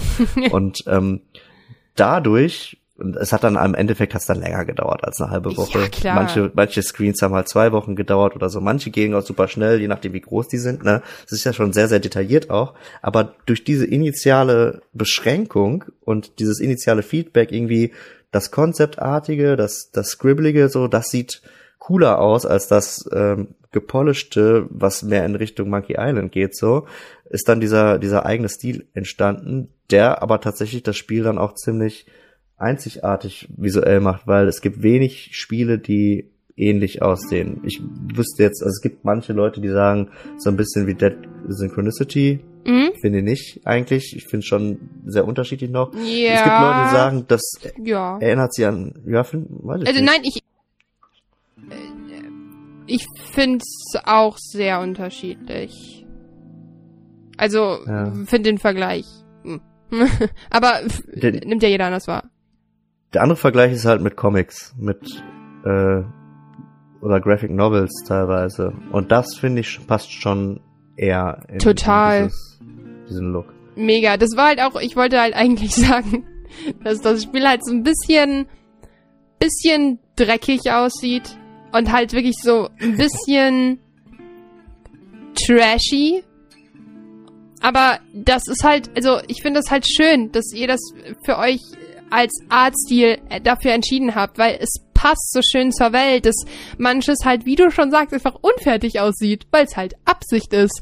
Und das finde ich total ja. cool irgendwie, weil es halt so ein, ein Zugeständnis zu dem Unfertigsein ist, beziehungsweise weg von diesem exakten Perfektionismus, dass alles halt exakt wunderschön gemalte Kanten und Ränder und den ganzen Shit hat, sondern dass es halt wirklich so aussieht, dass es die Story und die Welt unterstreicht. Und das finde ich super, super wichtig. Und da hat's mich dann halt auch krass überrascht, weil eine weitere Sache, die ich unfassbar überragend finde, ist die Atmosphäre des Spiels. Das, äh, ich bin da natürlich als Firewatch-Fan krass getriggert. Aber allein, wenn man sich, ähm, ihr könnt ja einfach mal auf die Seite von Backwoods Entertainment gehen und euch ein paar Screenshots angucken. Ich werde wahrscheinlich auch äh, vielleicht welche noch reinpacken, damit ihr sehen könnt, was ich so gescreenshottet habe. Tatsächlich sehr viel gleichen Kram, kein Witz. Da sieht man direkt, das zweite Bild ist äh, in der zweiten Szene des Spiels, und zwar, wo man auf dem Platz steht in der Innenstadt und das Mädchen findet, beziehungsweise die Frau findet, die infiziert worden ist. Und da sieht man halt, dass das Licht, was halt gewählt worden ist, mega orange ist, aber dass trotzdem alles dreckig und heruntergekommen aussieht. Und auch generell alle Fenster spielen mit, mit Farben und Schatten und ihr seid sehr, also die Welt hat halt ich mag den Ansatz, dass die Welt halt nicht grün ist und die Bäume nicht grün sind, sondern dass die Bäume halt, dass alles ein bisschen lila-mäßig ist. Wieso gerade das? Einfach um so dieses Trashige zu unterstreichen? Oder einfach weil, wie ich eben herausgefunden habe, du anscheinend ein ziemlich großer Fan von Rosa bist? also das, äh, der, der Look kommt vor allen Dingen daher erstmal, dass wir am Anfang gesagt haben, wir haben vier Kapitel und uns ist die Ästhetik und das Aussehen des Spiels sehr wichtig, weil das ist, glaube ich, halt auch was, was wir ganz, ganz gut können, halt Geschichten erzählen und Atmosphäre erzeugen, weil da kommt ja auch viel Inspiration her, wenn man sich so ein Spiel wie Firewatch mhm. anguckt und äh, sich denken kann, wir mögen alle Firewatch, dann sind es halt genau die Dinge, die Firewatch auch gemacht hat so. Und ähm, dann haben wir uns halt überlegt, okay, wie können wir das denn nutzen, dass wir da vier verschiedene Kapitel in verschiedenen Settings haben und dann eben auch das weiter und zu Ende gedacht irgendwie, wie es denn dann da sein kann. Und dann kommt man halt schnell auf Gedanken wie, okay, in Yelltown am Anfang, da ist es abends und da ist so eine Stimmung, da geht gerade die Sonne unter, so wie äh, zu der Zeit, wo es äh, am schönsten am Tag aussieht, wenn die Sonne gerade so den, den Horizont küsst. So, so Golden Hour aussehen. halt. Genau. Und ähm, zweites Kapitel ist nachts, nachts im Wald. äh, drittes Kapitel. Fand ich sehr uncool übrigens. Ein bisschen Schiss nachts gehabt. Ist. Ja, an der Tankstelle hatte ich richtig Schiss. Aber du hast mir versprochen, es passiert nichts Schlimmes, deshalb war das okay. Ja, ja. Das ist ja alles gut gegangen. Ja. Das dritte Kapitel spielt morgens. Das äh, kriegt man gar nicht so stark mit, glaube ich. Aber ähm, teilweise ist es vielleicht so, wenn du da in die Bar gehst, da stehen die Stühle noch auf den mhm. äh, Tischen und sie macht da noch sauber und so. Und ähm, am, am Sound hört man es auch ein bisschen. Und an den Bildern kann man es vielleicht auch ein bisschen erkennen, könnte auch tagsüber sein. Aber das ist eigentlich morgens in Port Nicola. Und äh, das vierte Kapitel ist dann wieder Abendstimmung, äh, aber anders als im ersten Kapitel, weil im ersten Kapitel bist du in der Stadt und im vierten Kapitel bist du irgendwo im Nirgendwo mitten im Schnee und alles ist zugefroren und eisig. Und äh, das waren so die äh, am Anfang die ähm, ja, die Bestimmung, die wir uns so gegeben haben, so soll das sein. Und dann hat der Mats halt Grafiken gemacht und, und Farben ausprobiert, mit Farbpaletten rumgespielt, so. Und dann gibt's eben im ersten Kapitel diese sehr in der Stadt, diese sehr orangenen Screens. Und äh, wenn man aus der Stadt rauskommt, dann wird's alles sehr, sehr lila. Und das ist eben einfach so ein stilisierter Look, der dadurch entstanden ist, dass wir uns diese ähm, Tageszeiten und Settings ausgedacht haben und dann eben einen Look gewählt haben, der sehr stilisiert aussehen soll einfach. Das finde ich cool, weil das hat mich auch ehrlich gesagt sehr überrascht. Das ist ja in der Regel so, dass wenn man mh, mm, sich für einen Grafikstil oder für, für Atmosphäre und so weiter entschieden hat, dass man dann alles komplett quasi in diesen Stil taucht. Und das finde ich eben genauso, das ist halt echt schön, dass ihr es eben nicht gemacht habt, dass ihr dass, wie du schon gesagt hast, jede Szene, äh, jede Szene, jedes, jedes Kapitel eine andere Tageszeit hat. Das tut dem Ganzen halt echt gut, weil Port Nicola erscheint halt trotz diesem negativen Feeling der Infizierung nicht belastend, sondern eher offen und man merkt diesen krassen Kon äh, Kontrast zwischen Yelltown und Port Nicola, was Yelltown das überfallen ist quasi oder überfallen wurde von dem ganzen Viruskram und Port Nicola erscheint so ein bisschen, hier scheint noch alles irgendwie okay zu sein. Und das mag ich total, dass dann halt dazwischen, mir ist sofort die Universität halt aufgefallen, wo die junge Dame vorsitzt und meditiert. Dieses krasse Grün von dem Baum, das so ein bisschen zeigt auch hier ist Leben und das Leben funktioniert, während in Yelltown das einzig Grüne halt wirklich zwischendurch so ein paar Büschel am Straßenrand sind und der Rest ist halt sehr auf dieses Lilane so stilisiert. Und das mag ich total, weil dadurch einfach das, die, der, der, das bekommt seinen ganz eigenen Stil, ohne dabei zu mh, mm, redundant zu werden mit den, mit den Farben. Und das finde ich sehr, sehr angenehm. Und ja, ich bin halt so ein, so, so ein kleiner Fan von schönen atmosphärischen Spielen. Ich fahre da richtig hart drauf ab man kriegt mich damit direkt mit einem schönen Soundtrack und schöner Atmosphäre. Und ja. Was ich noch ganz spannend finde, ist halt, dass Jonas von Twitter hat gefragt, ob man, ob ihr das Gefühl hattet, dass man sich mit dem auffälligen oder einem auffälligen Zeichenstil positionieren muss in der Branche oder ähm, ob immer noch Selbstverwirklichung vorne steht, da ihr ja eigentlich am Anfang keine ja, wirtschaftlichen Motivationen hattet, gehe ich mal davon aus, die Selbstverwirklichung vorne steht. Aber das kann ja auch verdammt nach hinten losgehen mit, mit, mit einem sehr eigenen Zeichen, Zeichenstil. Ja, also ob man jetzt ein Spiel so designt, dass das kommerziell erfolgreich ist oder ob man es so designt, dass man einfach für sich das coolste Spiel machen will, läuft zumindest bei den Spielen, die wir so machen, am Ende auf was ähnliches hinaus. Also wenn man jetzt mal rausnimmt, dass man irgendwie auch irgendwelche Free-to-Play oder Browser-Games oder so machen könnte, das mal vorneweg. Mhm. Aber wir, wir machen halt Spiele, die Geschichten erzählen und die cool aussehen sollen. Das ist uns irgendwie wichtig. Und dann ist halt auch das, was uns am besten gefällt, am Ende oft das, was man auch am besten irgendwie bewerben kann. Und das ist so dieser Look, so den fanden wir geil irgendwann. Und dann haben wir halt auch gemerkt, und wir wussten jetzt gar nicht, dass der so krass gut ankommt, weil das ist tatsächlich das, was die, dass die Leute, dass die meisten Leute halt an das Spiel gezogen hat, dass das so geil aussieht. Und das haben wir dann halt auch erst so richtig für uns rausgefunden, als wir es da mal ausgestellt haben, bei der Gamescom oder so. Und dann haben wir uns irgendwann äh, zum Beispiel äh, darauf geeinigt, dass wir meistens das Bild von dem Hotel benutzen, um das Spiel zu bewerben. Mm, das ist Deswegen, so gut. weil weil es Leute gesagt haben, das habe ich schon mal irgendwo gesehen. Und irgendwie ist das hängen geblieben so. Und das spiegelt so diesen Look wieder und das das funktioniert dann ganz gut.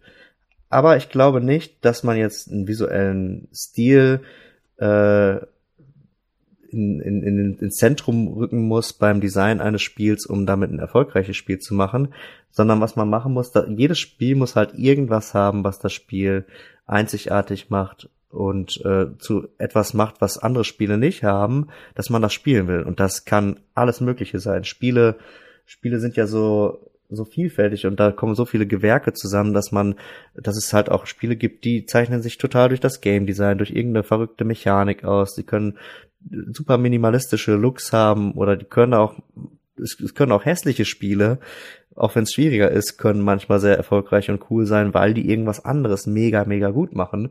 Und das ist eben total unterschiedlich. Zum Beispiel, ähm, wir waren jetzt bei der Gamescom auf der, bei der Indie Arena und da waren auch Freunde von uns, die haben ihr Spiel ausgestellt ähm, und die Firma von denen heißt Ludopium und die haben ein Spiel gemacht, das heißt Elektronom oder die machen das gerade. Und äh, das ist ein Rhythmusspiel. Kennst du das? Nee, leider nicht. Das, da, ich war ja auch nicht auf der Gamescom, deshalb bin ich ja, auch gut, das hättest du aber auch im Internet so. vielleicht schon mal irgendwo gesehen haben können. Nee, noch nicht. Aber es ist halt auch noch nicht raus. Und ähm, die haben den Best Indie Game Award, glaube ich, von der Indie Arena gewonnen. Und dann noch äh, ein Award von, von Game 2, von Rocket Beans. Ähm, und das kommt halt super gut an. Und das ist ein Spiel, da hüpft man ähm, mit einem mit einem Kasten über Parcours. Alles besteht super minimalistisch, nur aus, aus Boxen im Prinzip. Okay. Und da läuft dann Musik und man muss im Takt der Musik verändert sich der Parcours, über den man hüpfen muss. Das heißt, äh, mit dem nächsten Schlag verschwindet vielleicht der Boden unter dir und du musst einen weiterhüpfen und dann wieder einen weiterhüpfen und so und das ist halt total, also du musst halt im Rhythmus über diesen Parcours tanzen mit mit Boxen und äh, das ist alles und das hat super krasse Farben dann noch dazu, aber das hat jetzt halt irgendwie keinen super krass aufwendigen grafischen Look, sondern das lebt total von dem Flow und von der Juiciness, also von dem Game Design, das das Spiel hat und äh, das kommt mega gut an. Wie gesagt, es hat äh, zwei sehr coole Awards gewonnen da und ähm, das ist eben ein ganz anderer Ansatz, wie man sein Spiel irgendwie unique machen kann und das ist eben das, was ich glaube, was man braucht und das kann halt auch der Look sein. Ich glaube, bei uns ist es halt so, der, dass es so cool aussieht und ähm, ich glaube halt auch, dass die Geschichte und Charaktere und Dialoge gut funktionieren. Aber ansonsten ist das ja ein klassisches Point-and-Click-Adventure. Vom Gameplay her ist da überhaupt nichts Neues so und ähm, irgendwas muss man halt, wenn man sowas macht, natürlich dann finden, um sein Spiel cool zu machen. Aber wie gesagt, kann das bei ganz anderen Spielen, können es auch ganz andere Elemente des Spiels sein. Absolut. Das finde ich super spannend einfach, weil es ist halt, es ist halt, es ist halt wirklich so. Du, also, egal was man sagt, also mir ist bei Spielen Story super, super wichtig. Ich bin sehr, sehr Story-affin. Ich bin total begeistert, wenn mich mal wieder eine Story mitreißt. Deshalb war ich halt auch von Unforeseen Incidents so mitgerissen, äh, nicht mitgerissen, so begeistert, weil es mich mitgerissen hat.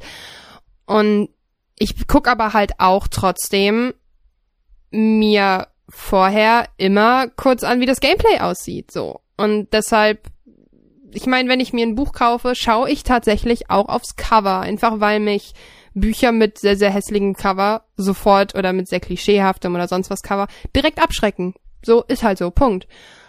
Und ich find's total wichtig, wie du sagst, dass, dass Dinge noch ein USP haben und also ein Unique Selling Point und nicht nur alles kopieren. Und deshalb freut es mich so sehr, dass sowas wie Unforeseen Incidents ja dann doch recht gut ankam, weil es, ihr seid ja immer noch ein kleines Studio. Und habt ihr damit gerechnet, dass es gut ankam? Kam es auch so jetzt, jetzt überlegend nach Kassenbericht und so vielleicht, kam es gut an? Weil auf mich schien es so, dass in meiner Bubble sehr viele es gespielt haben. Weil ich habe sowohl Indie-affine Menschen als auch Leute, die einfach, weiß ich auch nicht, jetzt nicht jeden Indie mitnehmen würden. Ich glaube, dass das ähm, Problem äh, äh, die die Sichtbarkeit und die Reichweite ist. Und das Spiel kommt sehr gut an bei denen, wo es ankommt. Mhm. Aber es kommt nicht ja, okay. bei so vielen an. So, das ist irgendwie, irgendwie das Ding. Also wir haben super gute Reviews. Wenn, wenn man sich die Reviews durchliest auf Seiten, die es getestet haben, äh, und sehr kritischen Seiten, teilweise Rock Paper Shotgun zum Beispiel, die schon viele Spiele sehr zerrissen haben und äh, da auch keine Angst vor haben, mhm. haben ein Review geschrieben, was ich so liest, als hätten wir die dafür bezahlt für den Text, weil es einfach nur positiv so liest sich meine nicht. ist. Verdammt. und das ist natürlich super schön. Ne? Wir hatten super viele sehr positive Berichte über das Spiel und die Reviews auf Steam äh, sind auch größtenteils sehr positiv. Natürlich sind da auch mal negative dabei, aber das ist bei jedem Spiel so. Es kann auch nicht immer allen alles gefallen. Mhm.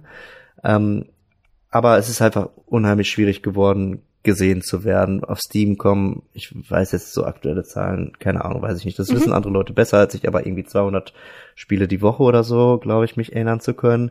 Und äh, das ist so eine Masse, in der du erstmal gesehen werden musst. Das ist einfach unglaublich schwierig. Darüber haben wir Und schon mal mit. Oh, es ist richtig lange. Ich glaube, das war als mit, äh, als wir über mit GOG gesprochen hat. Ich weiß nicht mehr, auf jeden Fall hat äh, uns das auf jeden Fall einer mal erklärt, wie krass das wirklich ist bei Steam, wenn du so deine 30 Sekunden Fame hast, weil das mal ganz kurz irgendwo angezeigt wird und dann ist es halt weg.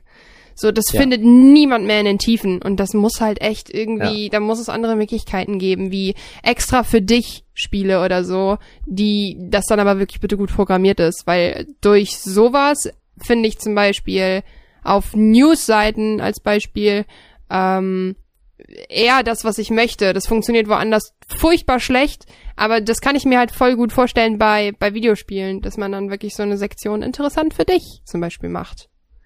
Ja. Also ich glaube, Steam wird da schon besser. Die haben schon neue Algorithmen, äh, die darauf basieren, was hast du für Spiele und welche Spiele sind ähnlich, aber wie du sagst, so richtig, richtig geil funktioniert's, glaube ich, auch noch nicht. Aber ähm, ja, es ist halt schwierig gesehen zu werden und äh, also mit anderen Worten, man kann schon sagen, nee, ein kommerzieller Erfolg war das jetzt noch nicht. Wird's vielleicht noch? Mal gucken. Mhm, aber es ist ja auch euer erstes Spiel, so. Da musst du auch halt genau. erstmal schaffen, dass äh, allein ohne, ich weiß jetzt nicht, wie viel ihr in, ähm, in PR-Maßnahmen gebuttert habt, aber ihr habt jetzt gar nicht die Möglichkeiten in dem Maße. Würde ich behaupten. Nee, genau. Außer einer hat ganz halt heimlich also, irgendwie ein Drogenlabor im Keller, aber ich bezweifle das. äh, nee, ein Game-Labor höchstens wahrscheinlich. ein Game-Labor. Ja, und da werden die Probleme nur noch größer durch.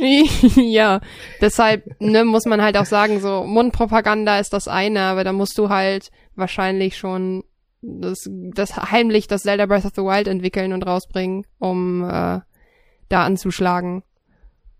ja.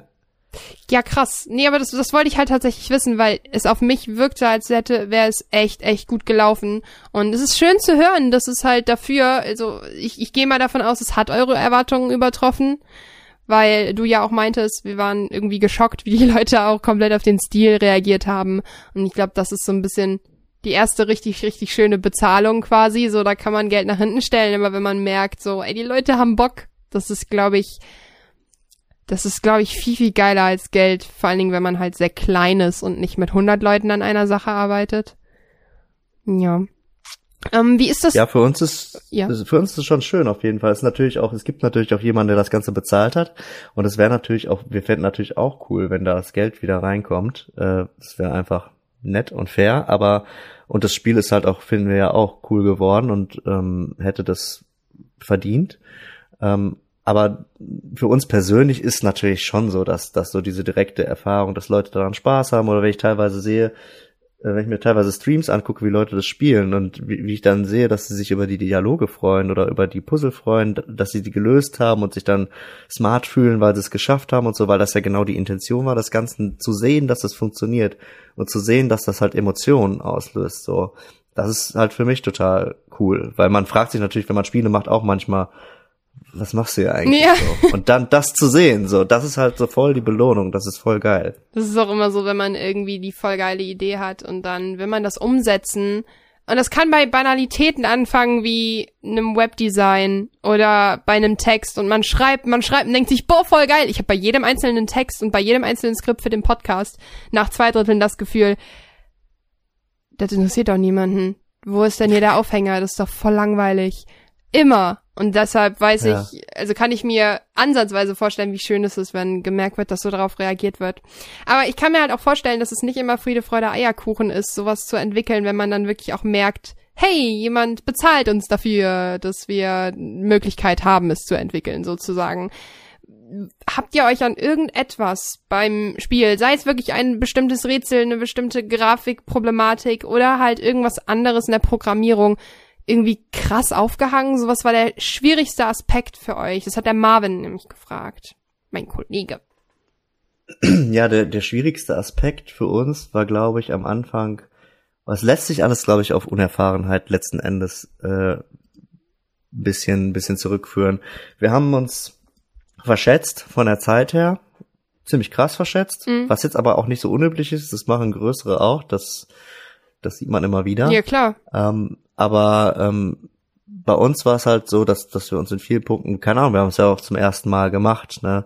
Wir, wir konnten halt irgendwie so aus so kleineren Uni-Projekten und irgendwie, ja, das dauert so lange, ja, das dauert so lange, aber wie lange sowas wirklich dauert, ähm, weiß man nicht. Entscheidungen, äh, die, die schwerwiegend waren, haben wir auch oft dann besprochen, also auch mit Leuten, die es schon mal gemacht haben. Wir haben viele Freunde in der deutschen Entwicklerszene, so, die wir fragen können, äh, ey, wie habt, wie habt ihr das gemacht? So wie, was ist die bessere Idee und so. Und mittlerweile sind wir auch an einem Punkt, wo wir teilweise sowas gefragt werden. Das ist ganz cool dass man sich gegenseitig hilft. Oh. Aber zum Beispiel meine ich, ähm, wir haben ähm, Adventure Creator und Dialog System benutzt, was zwei Assets aus dem Unity Asset Store ist, mhm. sind. Unity ist die Engine, mit der wir das Ganze entwickelt haben und da kann man sich eben Plugins runterladen, ähm, im Prinzip Skripte, die andere programmiert haben, die man dann benutzen kann. Das machen viele, das wir, also viele nutzen, machen, ja. nutzen ähm, Unity eben wegen dieser Starthilfen in, Anführungs in Anführungszeichen, das ist zumindest das, was ich schon mal von ja. Leuten, die. Und das ist auch cool. Und, mega. Äh,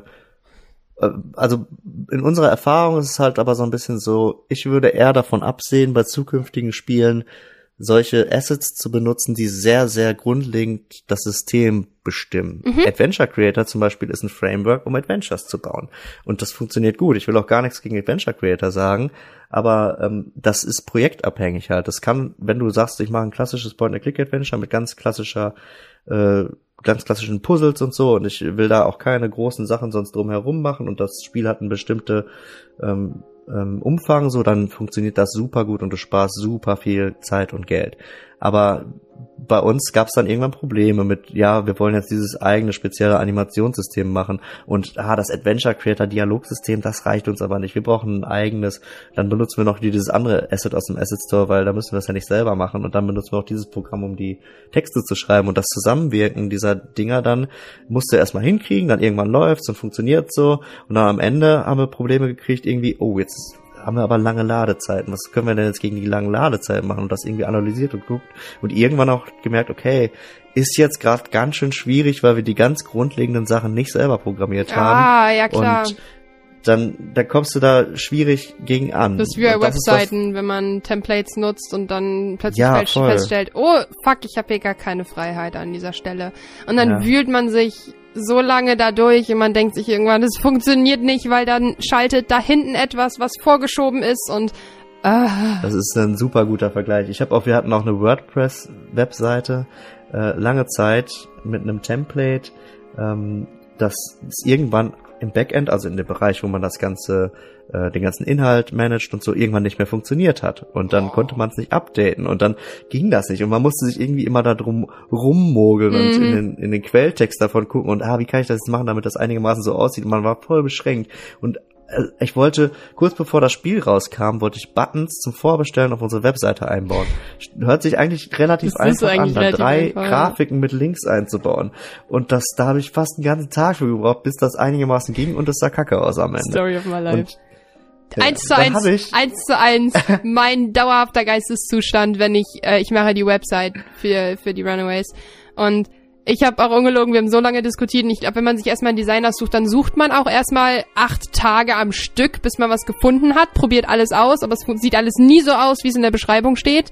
Dann entscheidet man sich doch, das alte zu behalten und versucht dann alles zu ändern, dann sieht's immer noch doof aus, man ist nicht zufrieden. Und ich habe erst Samstag tatsächlich ungelogen sechs oder sieben Stunden an fucking Social Media Buttons, Buttons gearbeitet, damit die schön aussehen und mein Freund ist Softwareentwickler und saß neben mir und sagt die ganze Zeit, nein, das musst du sag mal, hörst du mir überhaupt zu? Wenn er mir was erklärt hat, ich so, es ist schwierig. das ist halt, ja. ich glaube, das kann man, das kann man, glaube ich, echt gut nachvollziehen, wenn man schon einmal was mit HTML und wirklich irgendwie PHP und so weiter gemacht hat. Wenn man ein fucking, eine fucking Klammer vergisst, so der ganze Shit funktioniert nicht mehr, die Seite ist offline, ich komme nicht mehr ins WordPress-Admin-Dings rein und ich schreibe so meinen Admin an, ich so, Tom, hilf mir, meine Seite ist weg. Ja, so, teilweise oh bist du ja auch gar nicht selber schuld, weil du eine Klammer vergessen hast, sondern weil da irgendwas kaputt ist und nicht richtig funktioniert und so. Ja. Ich habe dann zum Beispiel irgendwann Zeit gehabt, nachdem das Spiel raus war, eine eigene Seite, eine eigene ganz simple Seite für unsere unsere Firma und unser Spiel zu bauen. Und dies hat komplett selbst gebaut, mit Hilfe von jemandem, der es besser kann als ich. Aber ich habe alles schon selber gemacht dann im Aber Endeffekt. die ist doch schick. Die ist süß. Ja, ich finde, die, die reicht so. Die sieht auch eigentlich auch so ähnlich aus wie die, die alte Seite. Die ist so ein bisschen, das Design ist so ein bisschen nachgebaut. Aber das Ding ist jetzt, es ist so schön. Wenn ich irgendwas einbauen will, dann kann ich es einfach ja. machen. Es ist alles so einfach. Es ist, und das ist dann echt ein geiles Gefühl. Und deshalb würde ich auch bei Spielen das in Zukunft eher so machen.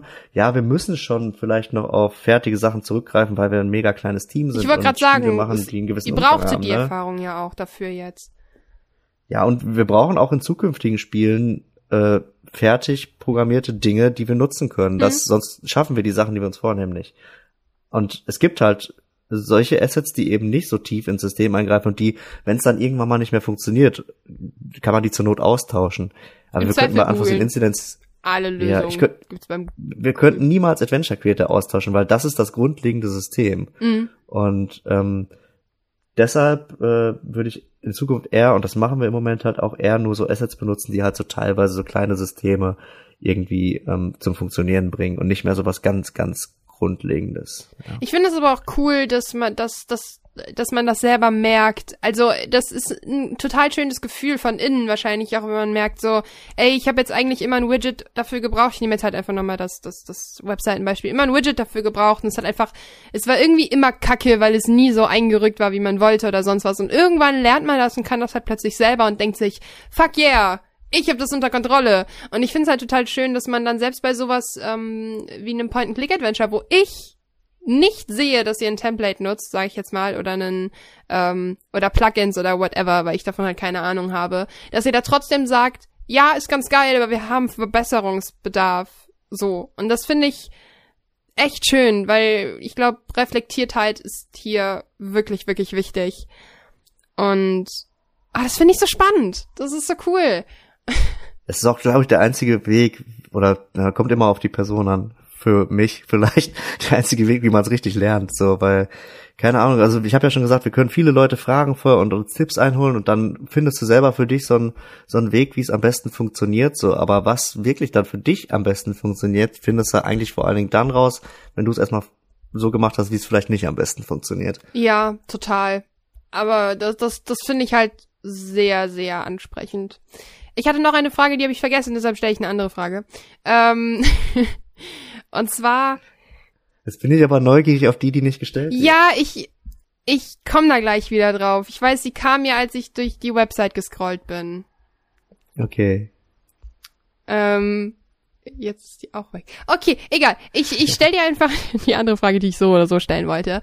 Ähm, wo wir schon beim Thema Fortschritt sind und was kommt irgendwann. Ihr habt ja letztens ein bisschen was angeteased. Willst du darüber ein bisschen was erzählen? Ja, gerne. Dann hau mal ähm, raus. Wir machen gerade ein neues Spiel. Wir haben eine Förderung von der Film- und Medienstiftung NRW bekommen. Yay. Prototypenförderung.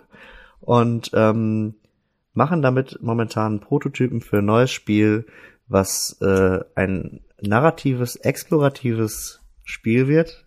Erinnert dich vielleicht an irgendein Spiel, was du mal gut Nein, fandest? das ist. Nee.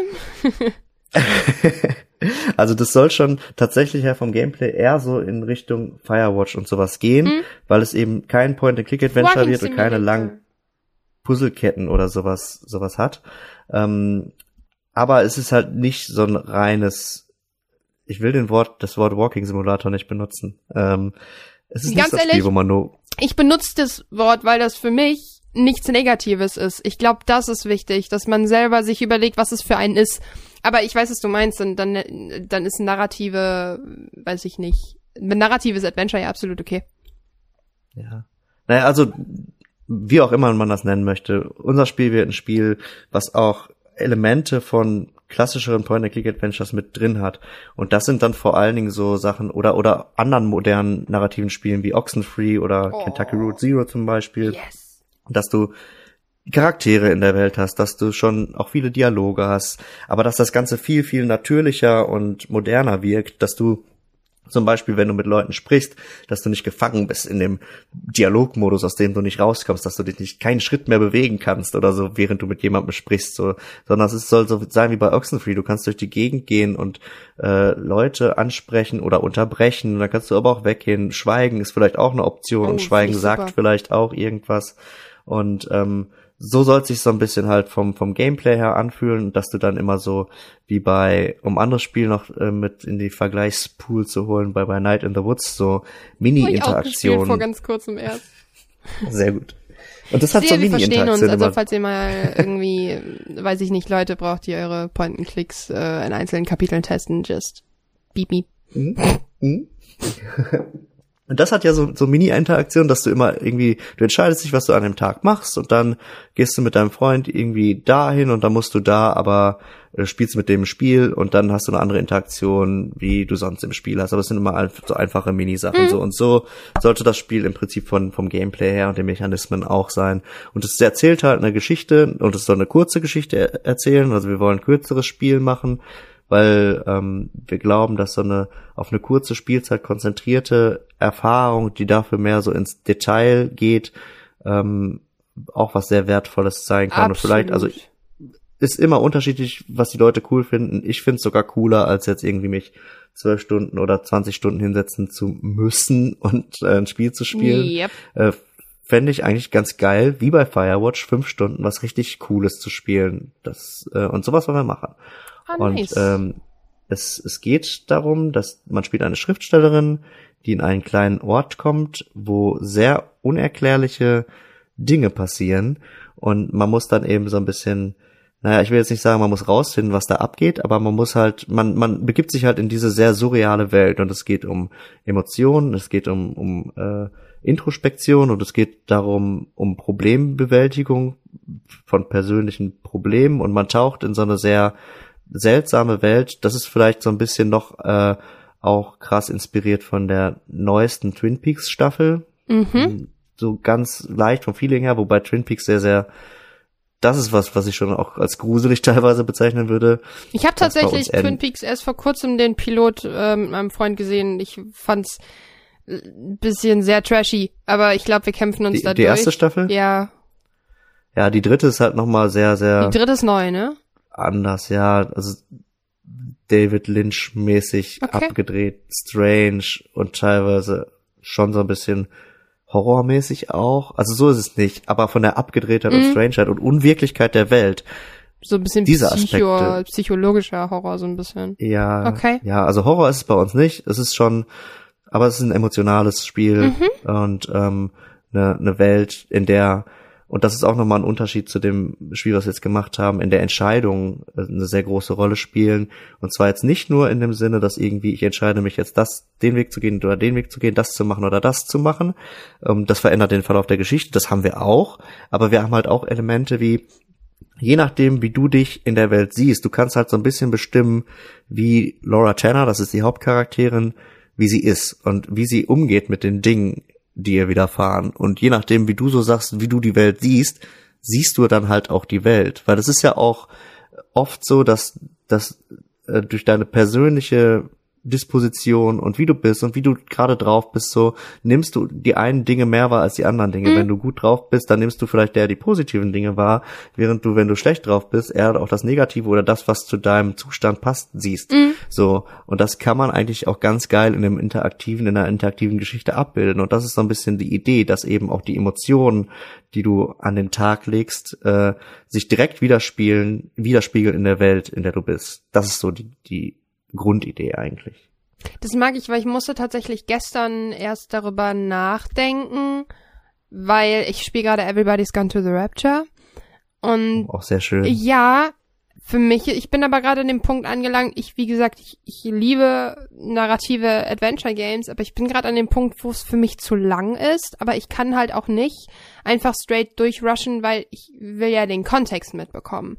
Und da merke ich gerade so, es zieht sich halt einen Ticken zu lang. Aber wenn man dann halt ein Firewatch hat, was ich auch mehrfach schon gespielt habe, man verpasst halt nichts Eminentes, wenn man weitergeht. Und ich finde es interessant, dass man da halt auch so ein bisschen in die, du hast Medienpsychologie studiert, ne?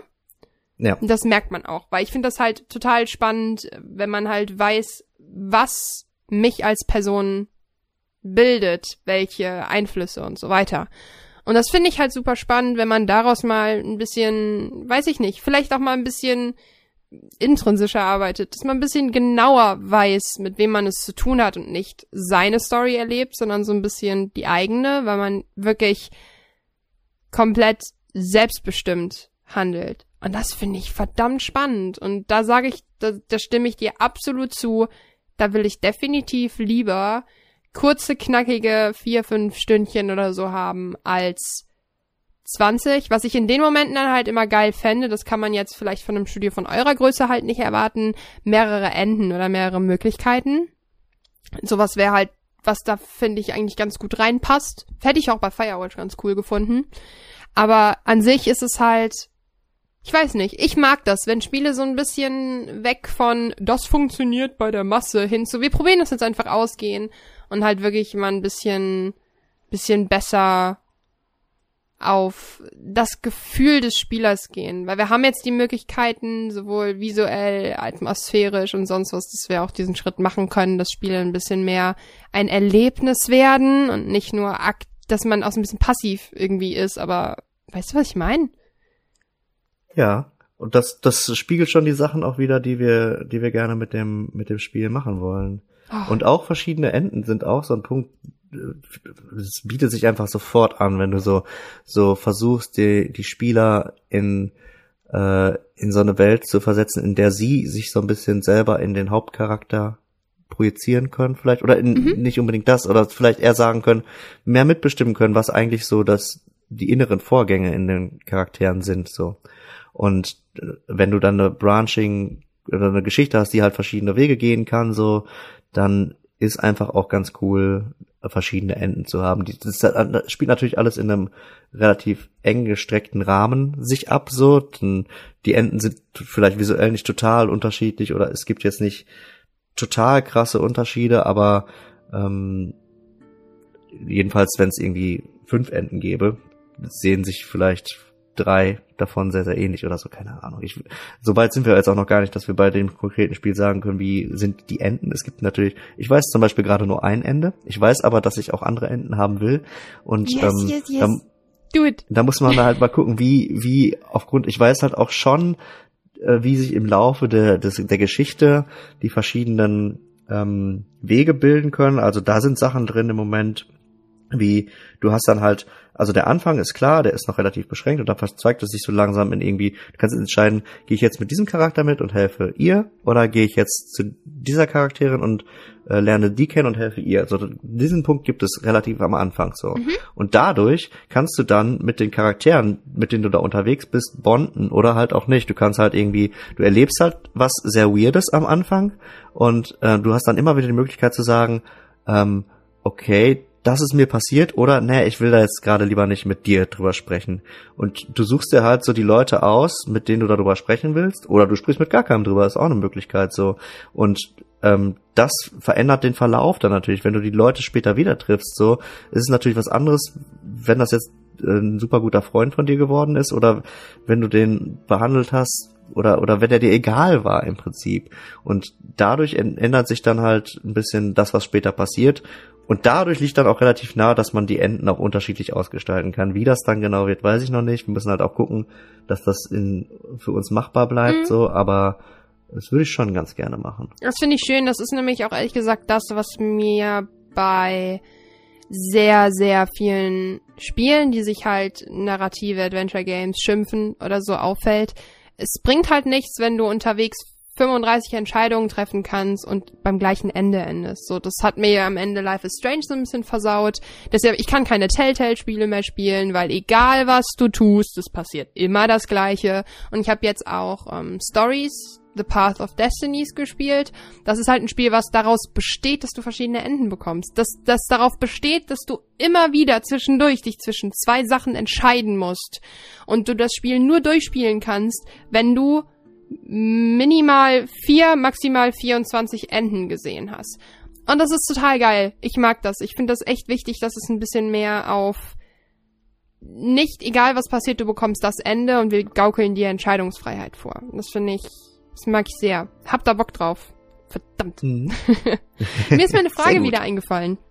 Und ah. zwar gibt es noch zwei Sachen, die ich gerne durchwurschteln würde. Und das ist komplett der ganze Audioteil.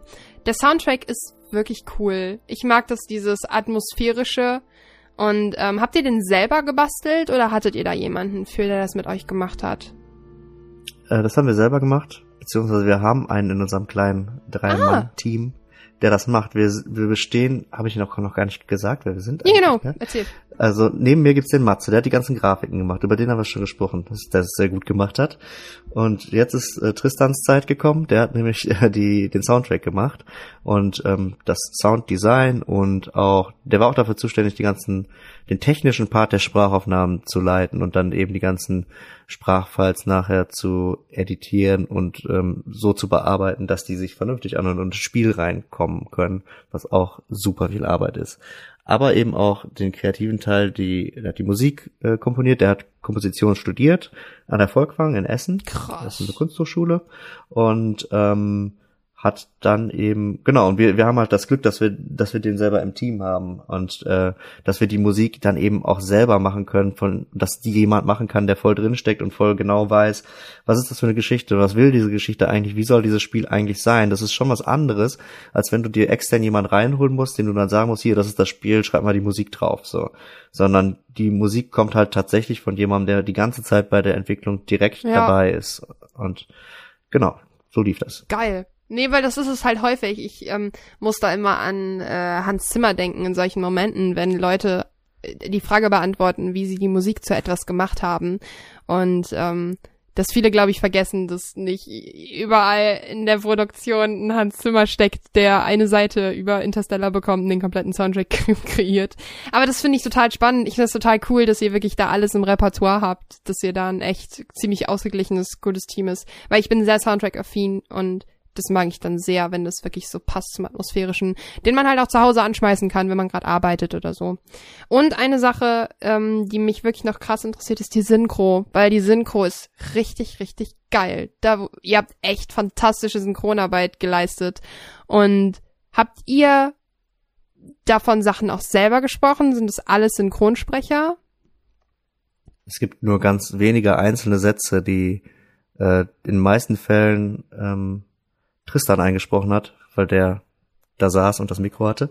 und ähm, aber die, nur ganz wenige einzelne Sätze, die uns dann am Ende fehlten, äh, von von Charakteren, die halt nur ganz am Ende vorkommen. Ja, ich du weiß, weißt jetzt du vielleicht, meinst, wen ja. ich meine. Und äh, genau, so, so, so Stimmen, die dann nur irgendwie einen Satz sagen zwischendurch. So, das haben wir dann teilweise selber gemacht. Aber ähm, uns war schon wichtig, dass das äh, professionelle Sprecher sind und es sind halt auch sonst im kompletten Spiel tatsächlich alles professionelle äh, Sprecher oder Schauspieler, die da sprechen. Der Hauptcharakter, der wird von im Deutschen von Thomas Kaschel gesprochen, das ist tatsächlich ein ganz guter Freund von uns, der aber auch Schauspieler ist. Also der hat hier in Bochum ähm, Schauspiel studiert Ach, und krass. arbeitet jetzt an einem Theater irgendwo in. Ich finde aber, Bochum, das hört man. Also, dass, dass da echt gute Sprecher am Werk waren. Weil das ist, oh, es ist so wichtig bei Adventures, dass eine gute Stimme Ja. erzählt. Sonst wird's das einfach komplett, das wird sich komplett aus der Welt raushauen, wenn, Total. da, wenn du schlechte Stimmen hättest. Wie war das dann? Weil ähm, ich habe das selber nicht umgestellt, aber die englische Synchro soll auch verdammt gut sein. Hat dann da ähm, der Kumpel, der euch geholfen hat, dabei quasi was besorgt oder habt ihr selber auch da Initiative ergriffen und gesagt, wir wollen den und den, der das spricht? Da für die englische Synchro war der Alistair tatsächlich verantwortlich und der hat eben äh, da die Dialogregie geführt, weil das lag ja auch schon mal erstmal deswegen nahe, weil er die finale Version des englischen Skripts quasi abgesegnet hat. Also das lief so, wir haben das zusammengeschrieben und äh, der kann aber kein Deutsch. Das heißt, ich habe dann teilweise auf Englisch oder nicht teilweise, ich habe es auf Englisch geschrieben in meinem okayen Englisch, was er dann in richtig richtig gutes Englisch verwandelt hat und er hat auch teilweise Sachen geschrieben. Viele von den Interaktionstexten hat er geschrieben, die Harper halt hat, wenn wenn er sich in den Szenen befindet. Und äh, ich habe eben dann am Ende die finale deutsche Version äh, und Alistair hat die finale englische Version gemacht. Das, und er hat mit mir zusammen die Story geschrieben und äh, dadurch kannte er natürlich auch genau die Charaktere und genau die Geschichte und wusste genau, wie es sein muss. Äh, Der hat zusätzlich noch äh, einen Background in Film, der hat äh, irgendwas mit Film studiert, kann das also. irgendwas mit, irgendwas halt mit auch, Medien, irgendwas mit Film. genau, genau. Kann halt auch Dialogregie dadurch führen und hat das auch sehr, sehr gut gemacht. Die Sprecher haben wir alle über ähm, Plattformen im Internet gefunden. Die gibt's nicht mehr. Sie hieß Voices Pro. Ich glaube, die heißt jetzt anders. Ich weiß es nicht genau. Okay. Auf jeden Fall, es gibt so Plattformen, wo halt Sprecher ähm, ihre Demos hochladen können, ihre Stimmen beschreiben können und äh, darüber haben wir dann, da kannst du halt Casting-Aufrufe auch starten und sagen, okay, wir suchen für die und die Charaktere, da lädst du Charakterbeschreibungen hoch, suchen wir Sprecher. Cool. Hier sind, ähm, hier sind äh, Dialoge, kurze Dialogschnipsel zum Vorsprechen und dann bewerben die sich halt. Oder man sucht sich halt selber welche, wo man denkt, okay, die Stimme könnte passen und dann in der Regel sprechen die Sprecher vor. Und Ach, das cool. war im Deutschen genauso, nur dass wir da keine Plattform genutzt haben, sondern einfach eine Anfrage gemacht haben auf unserem Blog und bei Facebook und das Glück hatten, dass sich das krass verbreitet hat und sich super viele Sprecher gemeldet hatten. Wir hatten dann 200 Bewerbungen, die wir alle durchhören Boah. mussten und die meisten haben halt auch dann vorgesprochen für mehrere Rollen und du musst dir das alles anhören und dann gucken, okay, was ist am coolsten Ich bin hier, und um so alles und zu sprechen. Hallo. genau. Ja, teilweise haben halt cool. tatsächlich Leute waren einer äh, hat Sascha Krüger hat im Deutschen fünf Rollen gesprochen. weil er so krass gut war. Und das merkst du halt, okay, wenn du darauf achtest, kannst du es vielleicht merken, aber die Charaktere sind so verteilt in der Geschichte, dass, dass du es eigentlich nicht merkst. Vor allen Dingen an einer Stelle, es hat, ich habe jetzt auf jeden Fall noch nicht mitbekommen, dass das irgendjemand gemerkt hat, weil der so einen, so einen guten Range hat und seine Stimme so gut verstellen, verstellen ist das falsche Wort, so gut variieren kann. Variieren, ja, klar. Oh, das finde ich so spannend, ähm, wenn Leute einfach auch andere imitieren können. Das ist so, what? Ja. Der spricht zum Beispiel im zweiten Kapitel gibt es zwei Brüder, die ein Kraftwerk betreiben. Äh, da erinnerst du dich vielleicht ja. dran. Ist dir aufgefallen, das gesehen, dass die beide vom gleichen Menschen gesprochen es werden? Es ist mir nicht aufgefallen, ich habe es aber nachher in den Credits gelesen und ich so, ja. was? ja, es, es, also in dem Fall konnte man halt auch gut sagen, okay, das sind Brüder, die sind verwandt, die können ruhig eine ähnliche Stimme ja, haben. Aber die klingen ja nicht ähnlich. Also aber man merkt es nicht, nee. Und die telefonieren sogar miteinander im Spiel. Hm? Und die telefonieren an einer Stelle sogar miteinander im Spiel. Ja. Das finde ich krass, weil das konnte ich null einschätzen, weil für mich wirkte es so, boah, krass Synchro für ein, für ein Indie-Game. Aber klar, äh, ich wusste nicht, wie viel an Finanzierung und auch Möglichkeiten klar dahinter steckt. Und ich finde, das ist eine starke Leistung, weil das sind Kleinigkeiten, an denen viele Spiele scheitern, finde ich. Weil wenn eine Synchro scheiße ist oder sonst was, dann denke ich mir halt häufig, äh, ja. Macht euch dann doch wenigstens die Mühe, natürlich, wenn man jetzt nicht die Möglichkeiten hat. Dann ist das natürlich was anderes, ne? Aber ich find's halt dann, es ist, es ist ein echt schöner Fanservice, dem, der glaube ich nicht allen Fans bewusst ist. Das finde ich echt cool. Ha. Ja. Sehr es schön. ist auch einfach echt total, ich find's wichtig für solche, solche Spiele. Das macht einfach so viel aus und es ist so im Kern des Ganzen, dass da Sprecher dabei sind und macht's halt einfach nochmal total viel cooler. Also der Moment, wo, wo man zum ersten Mal die Sprecher im Spiel gehört hat, war schon ganz geil. Ja, das kann ich mir absolut vorstellen. Ach Gott. Schön, wirklich. Ähm, Finde ich total spannend, dass da halt auch, man hat halt auch, man merkt halt extrem, dass ihr halt auch einfach Bock darauf hattet. Also einfach das zu machen und nicht nur so, ja, wir programmieren beruflich Spiele, sondern das ist wirklich so dieses, fuck, ich hab echt Bock drauf, es endlich zu veröffentlichen. So, wir, wir machen das seit Jahren. Ey, ganz ehrlich, wir haben jetzt die Chance. Wie cool ist das denn? Und das finde ich, ja. das, das, das beflügelt, glaube ich, auch, oder? Ja, voll. Ach. Das, das ging halt echt, also das war auch echt eine krasse, krasse Sache, als wir dann irgendwie auf einmal plötzlich äh, die Möglichkeit hatten, das zu machen, was irgendwie auch total, das ging aus einer Zufallsbegegnung äh, hervor. Ich war bei der Gamescom und ich habe da mitgeholfen am Indie Arena Stand als Volunteer. Mhm. Und ähm, weil ich das alles irgendwie cool und sympathisch fand. Ja, das ist und, mega cool da. Ja. Da habe ich da geholfen. Und dann war ich auch das erste Mal auf der Gamescom. Und die Gamescom ist eigentlich abgesehen von dem Indie-Stand absolut gar nichts für mich. Das ist, ich find's schrecklich, mhm. in diesen lauten, übertriebenen, viel zu krassen Hallen zu sein. Mhm. Und ähm, bin ich auch und da gehe ich auch gar nicht mehr hin eigentlich. Ich weiß, was da abgeht, ich habe es gesehen. Und äh, ich bin eigentlich, wenn ich bei der Gamescom bin, dann am Indie Arena Stand oder eben äh, in dem Business-Bereich. Ich bin kein Business-Mensch, aber da ist es ruhig und da kann man ab und ja. zu mal so ein bisschen entspannen. Ja, und, das sagen ähm, alle tatsächlich, dass sie halt sich gar nicht ja. da so geil fühlen, sondern einfach sagen, da ist Ruhe und da gibt's wohl besseren Kaffee. Da gibt da gibt's Kaffee genau und da gibt's keinen Lärm und das ist manchmal echt, es kann echt mega belastend sein, wenn du fünf Tage auf so einer krassen Veranstaltung Ich kann da nicht hin, deswegen. musst, weil du stellst dein Spiel daraus. Ja, mir naja. ist das zu viel. Ich kann da nicht hingehen. Also ich bin kein, ich war, ich war bei Gamescom. Einfach die Massen, die Lautstärke, ich krieg da, da platzen mir irgendwie meine ADHS-Ohren, weil das für mich einfach viel zu viel Input ist und ich dann wirklich einfach, äh, ja. Ja. Genau, und deswegen äh, war ich halt in diesem Jahr, wo ich bei der Gamescom war, um da bei dem Stand zu helfen, zwischendurch in dem Businessbereich, einfach nur weil es leise war und bin da rumgelaufen.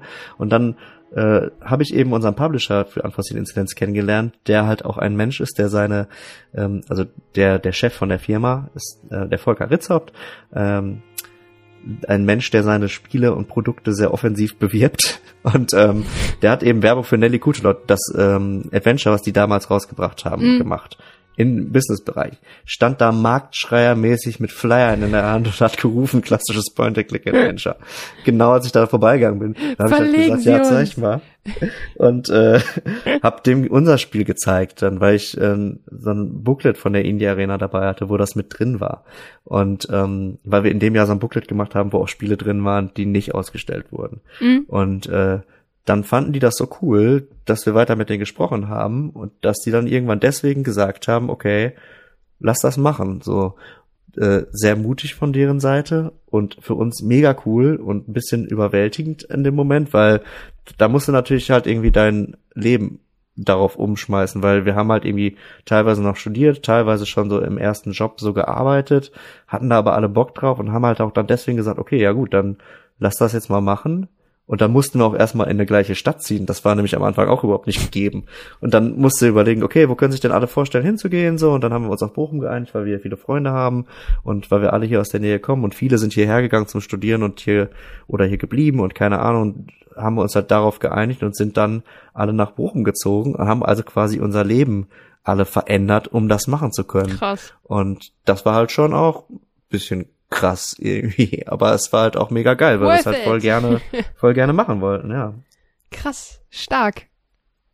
Ah, super. Ey, das finde ich so spannend und ich habe echt Bock darauf, was ihr in der Zukunft anstellt. Ehrlich, ich freue mich da richtig drauf. Ich bin wirklich, wirklich Schön. gespannt und ich werde dranbleiben. Ich glaube, mich werdet ihr jetzt halt einfach nicht mehr los, aber ich glaube, das ist in Ordnung. ist okay. Äh, ja. Gibt es noch irgendetwas, was du unbedingt loswerden wolltest zu dem Spiel, was du dringend erzählen wolltest, was nochmal super spannendes oder sonst was? Ansonsten kannst du hier auch gerne nochmal richtig ordentlich Werbung machen. Warum? Mich hat's auf jeden ja. Fall super, super gefreut, mit dir zu sprechen. Das war sehr nett. Und äh, mich freut's, dass wir jetzt ein neues Spiel machen können, vor allen Dingen, und dass das alte raus ist. Das haben wir ja schon ausgiebig besprochen. Wer es spielen möchte, der, der findet das auf Steam und äh, GOG und überall. Unforeseen incidents.com und da findet man es dann. Und ähm, genau, also vielen Dank. Es war sehr, sehr, sehr, sehr schön. Oh, ich habe mich gefreut. Du bist jederzeit herzlich eingeladen, wenn du auch einfach sagst, boah, ich hab Bock, über das neue Spiel zu sprechen oder sonst was.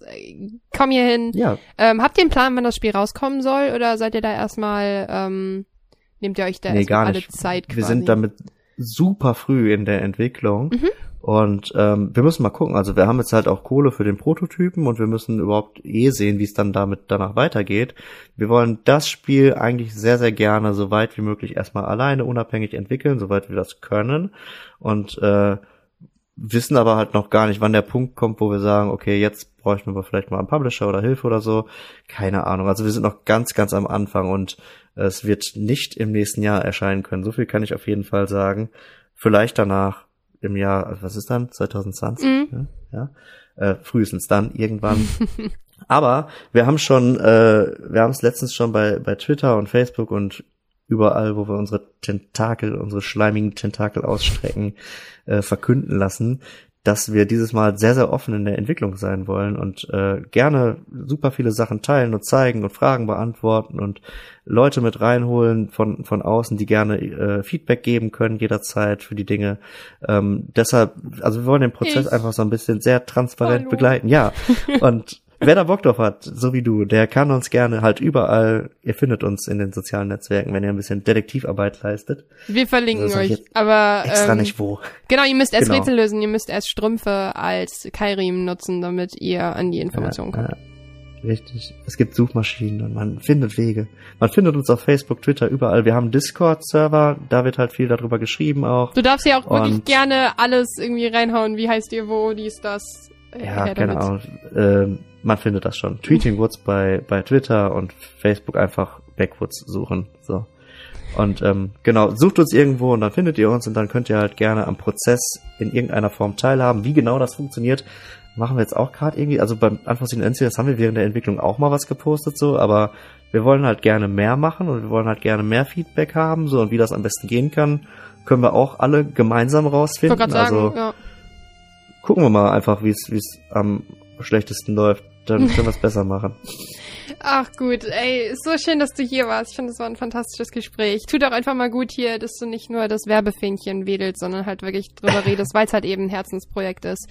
Ihr habt dann echt, echt schönes Spiel gemacht und ihr habt mich nicht bezahlt dafür. Ich habe einfach nur sehr begeistert einen Point-and-Click gespielt. Und ich hoffe, wir hören uns hier nochmal. Äh, hoffentlich nicht erst 2020, aber vielleicht finden wir ja noch andere Themen, über die wir quatschen können. Und ich sag dir ganz, ganz dickes Danke, dass du hier warst. Liebe, liebe Grüße an deine Kollegen. Ihr habt krasse Arbeit geleistet. Und ja, da, dir äh, ist gleich das letzte Wort überlassen. Wir sind leider so asozial, aber ich sag auf jeden Fall schon mal äh, auf Wiedersehen. Schön, dass ihr zugehört habt und ich hoffe, wir hören uns beim nächsten Mal. Tschüss. Ja, vielen Dank. Mich hat es auch sehr gefreut. Und tschüss. Und stopp.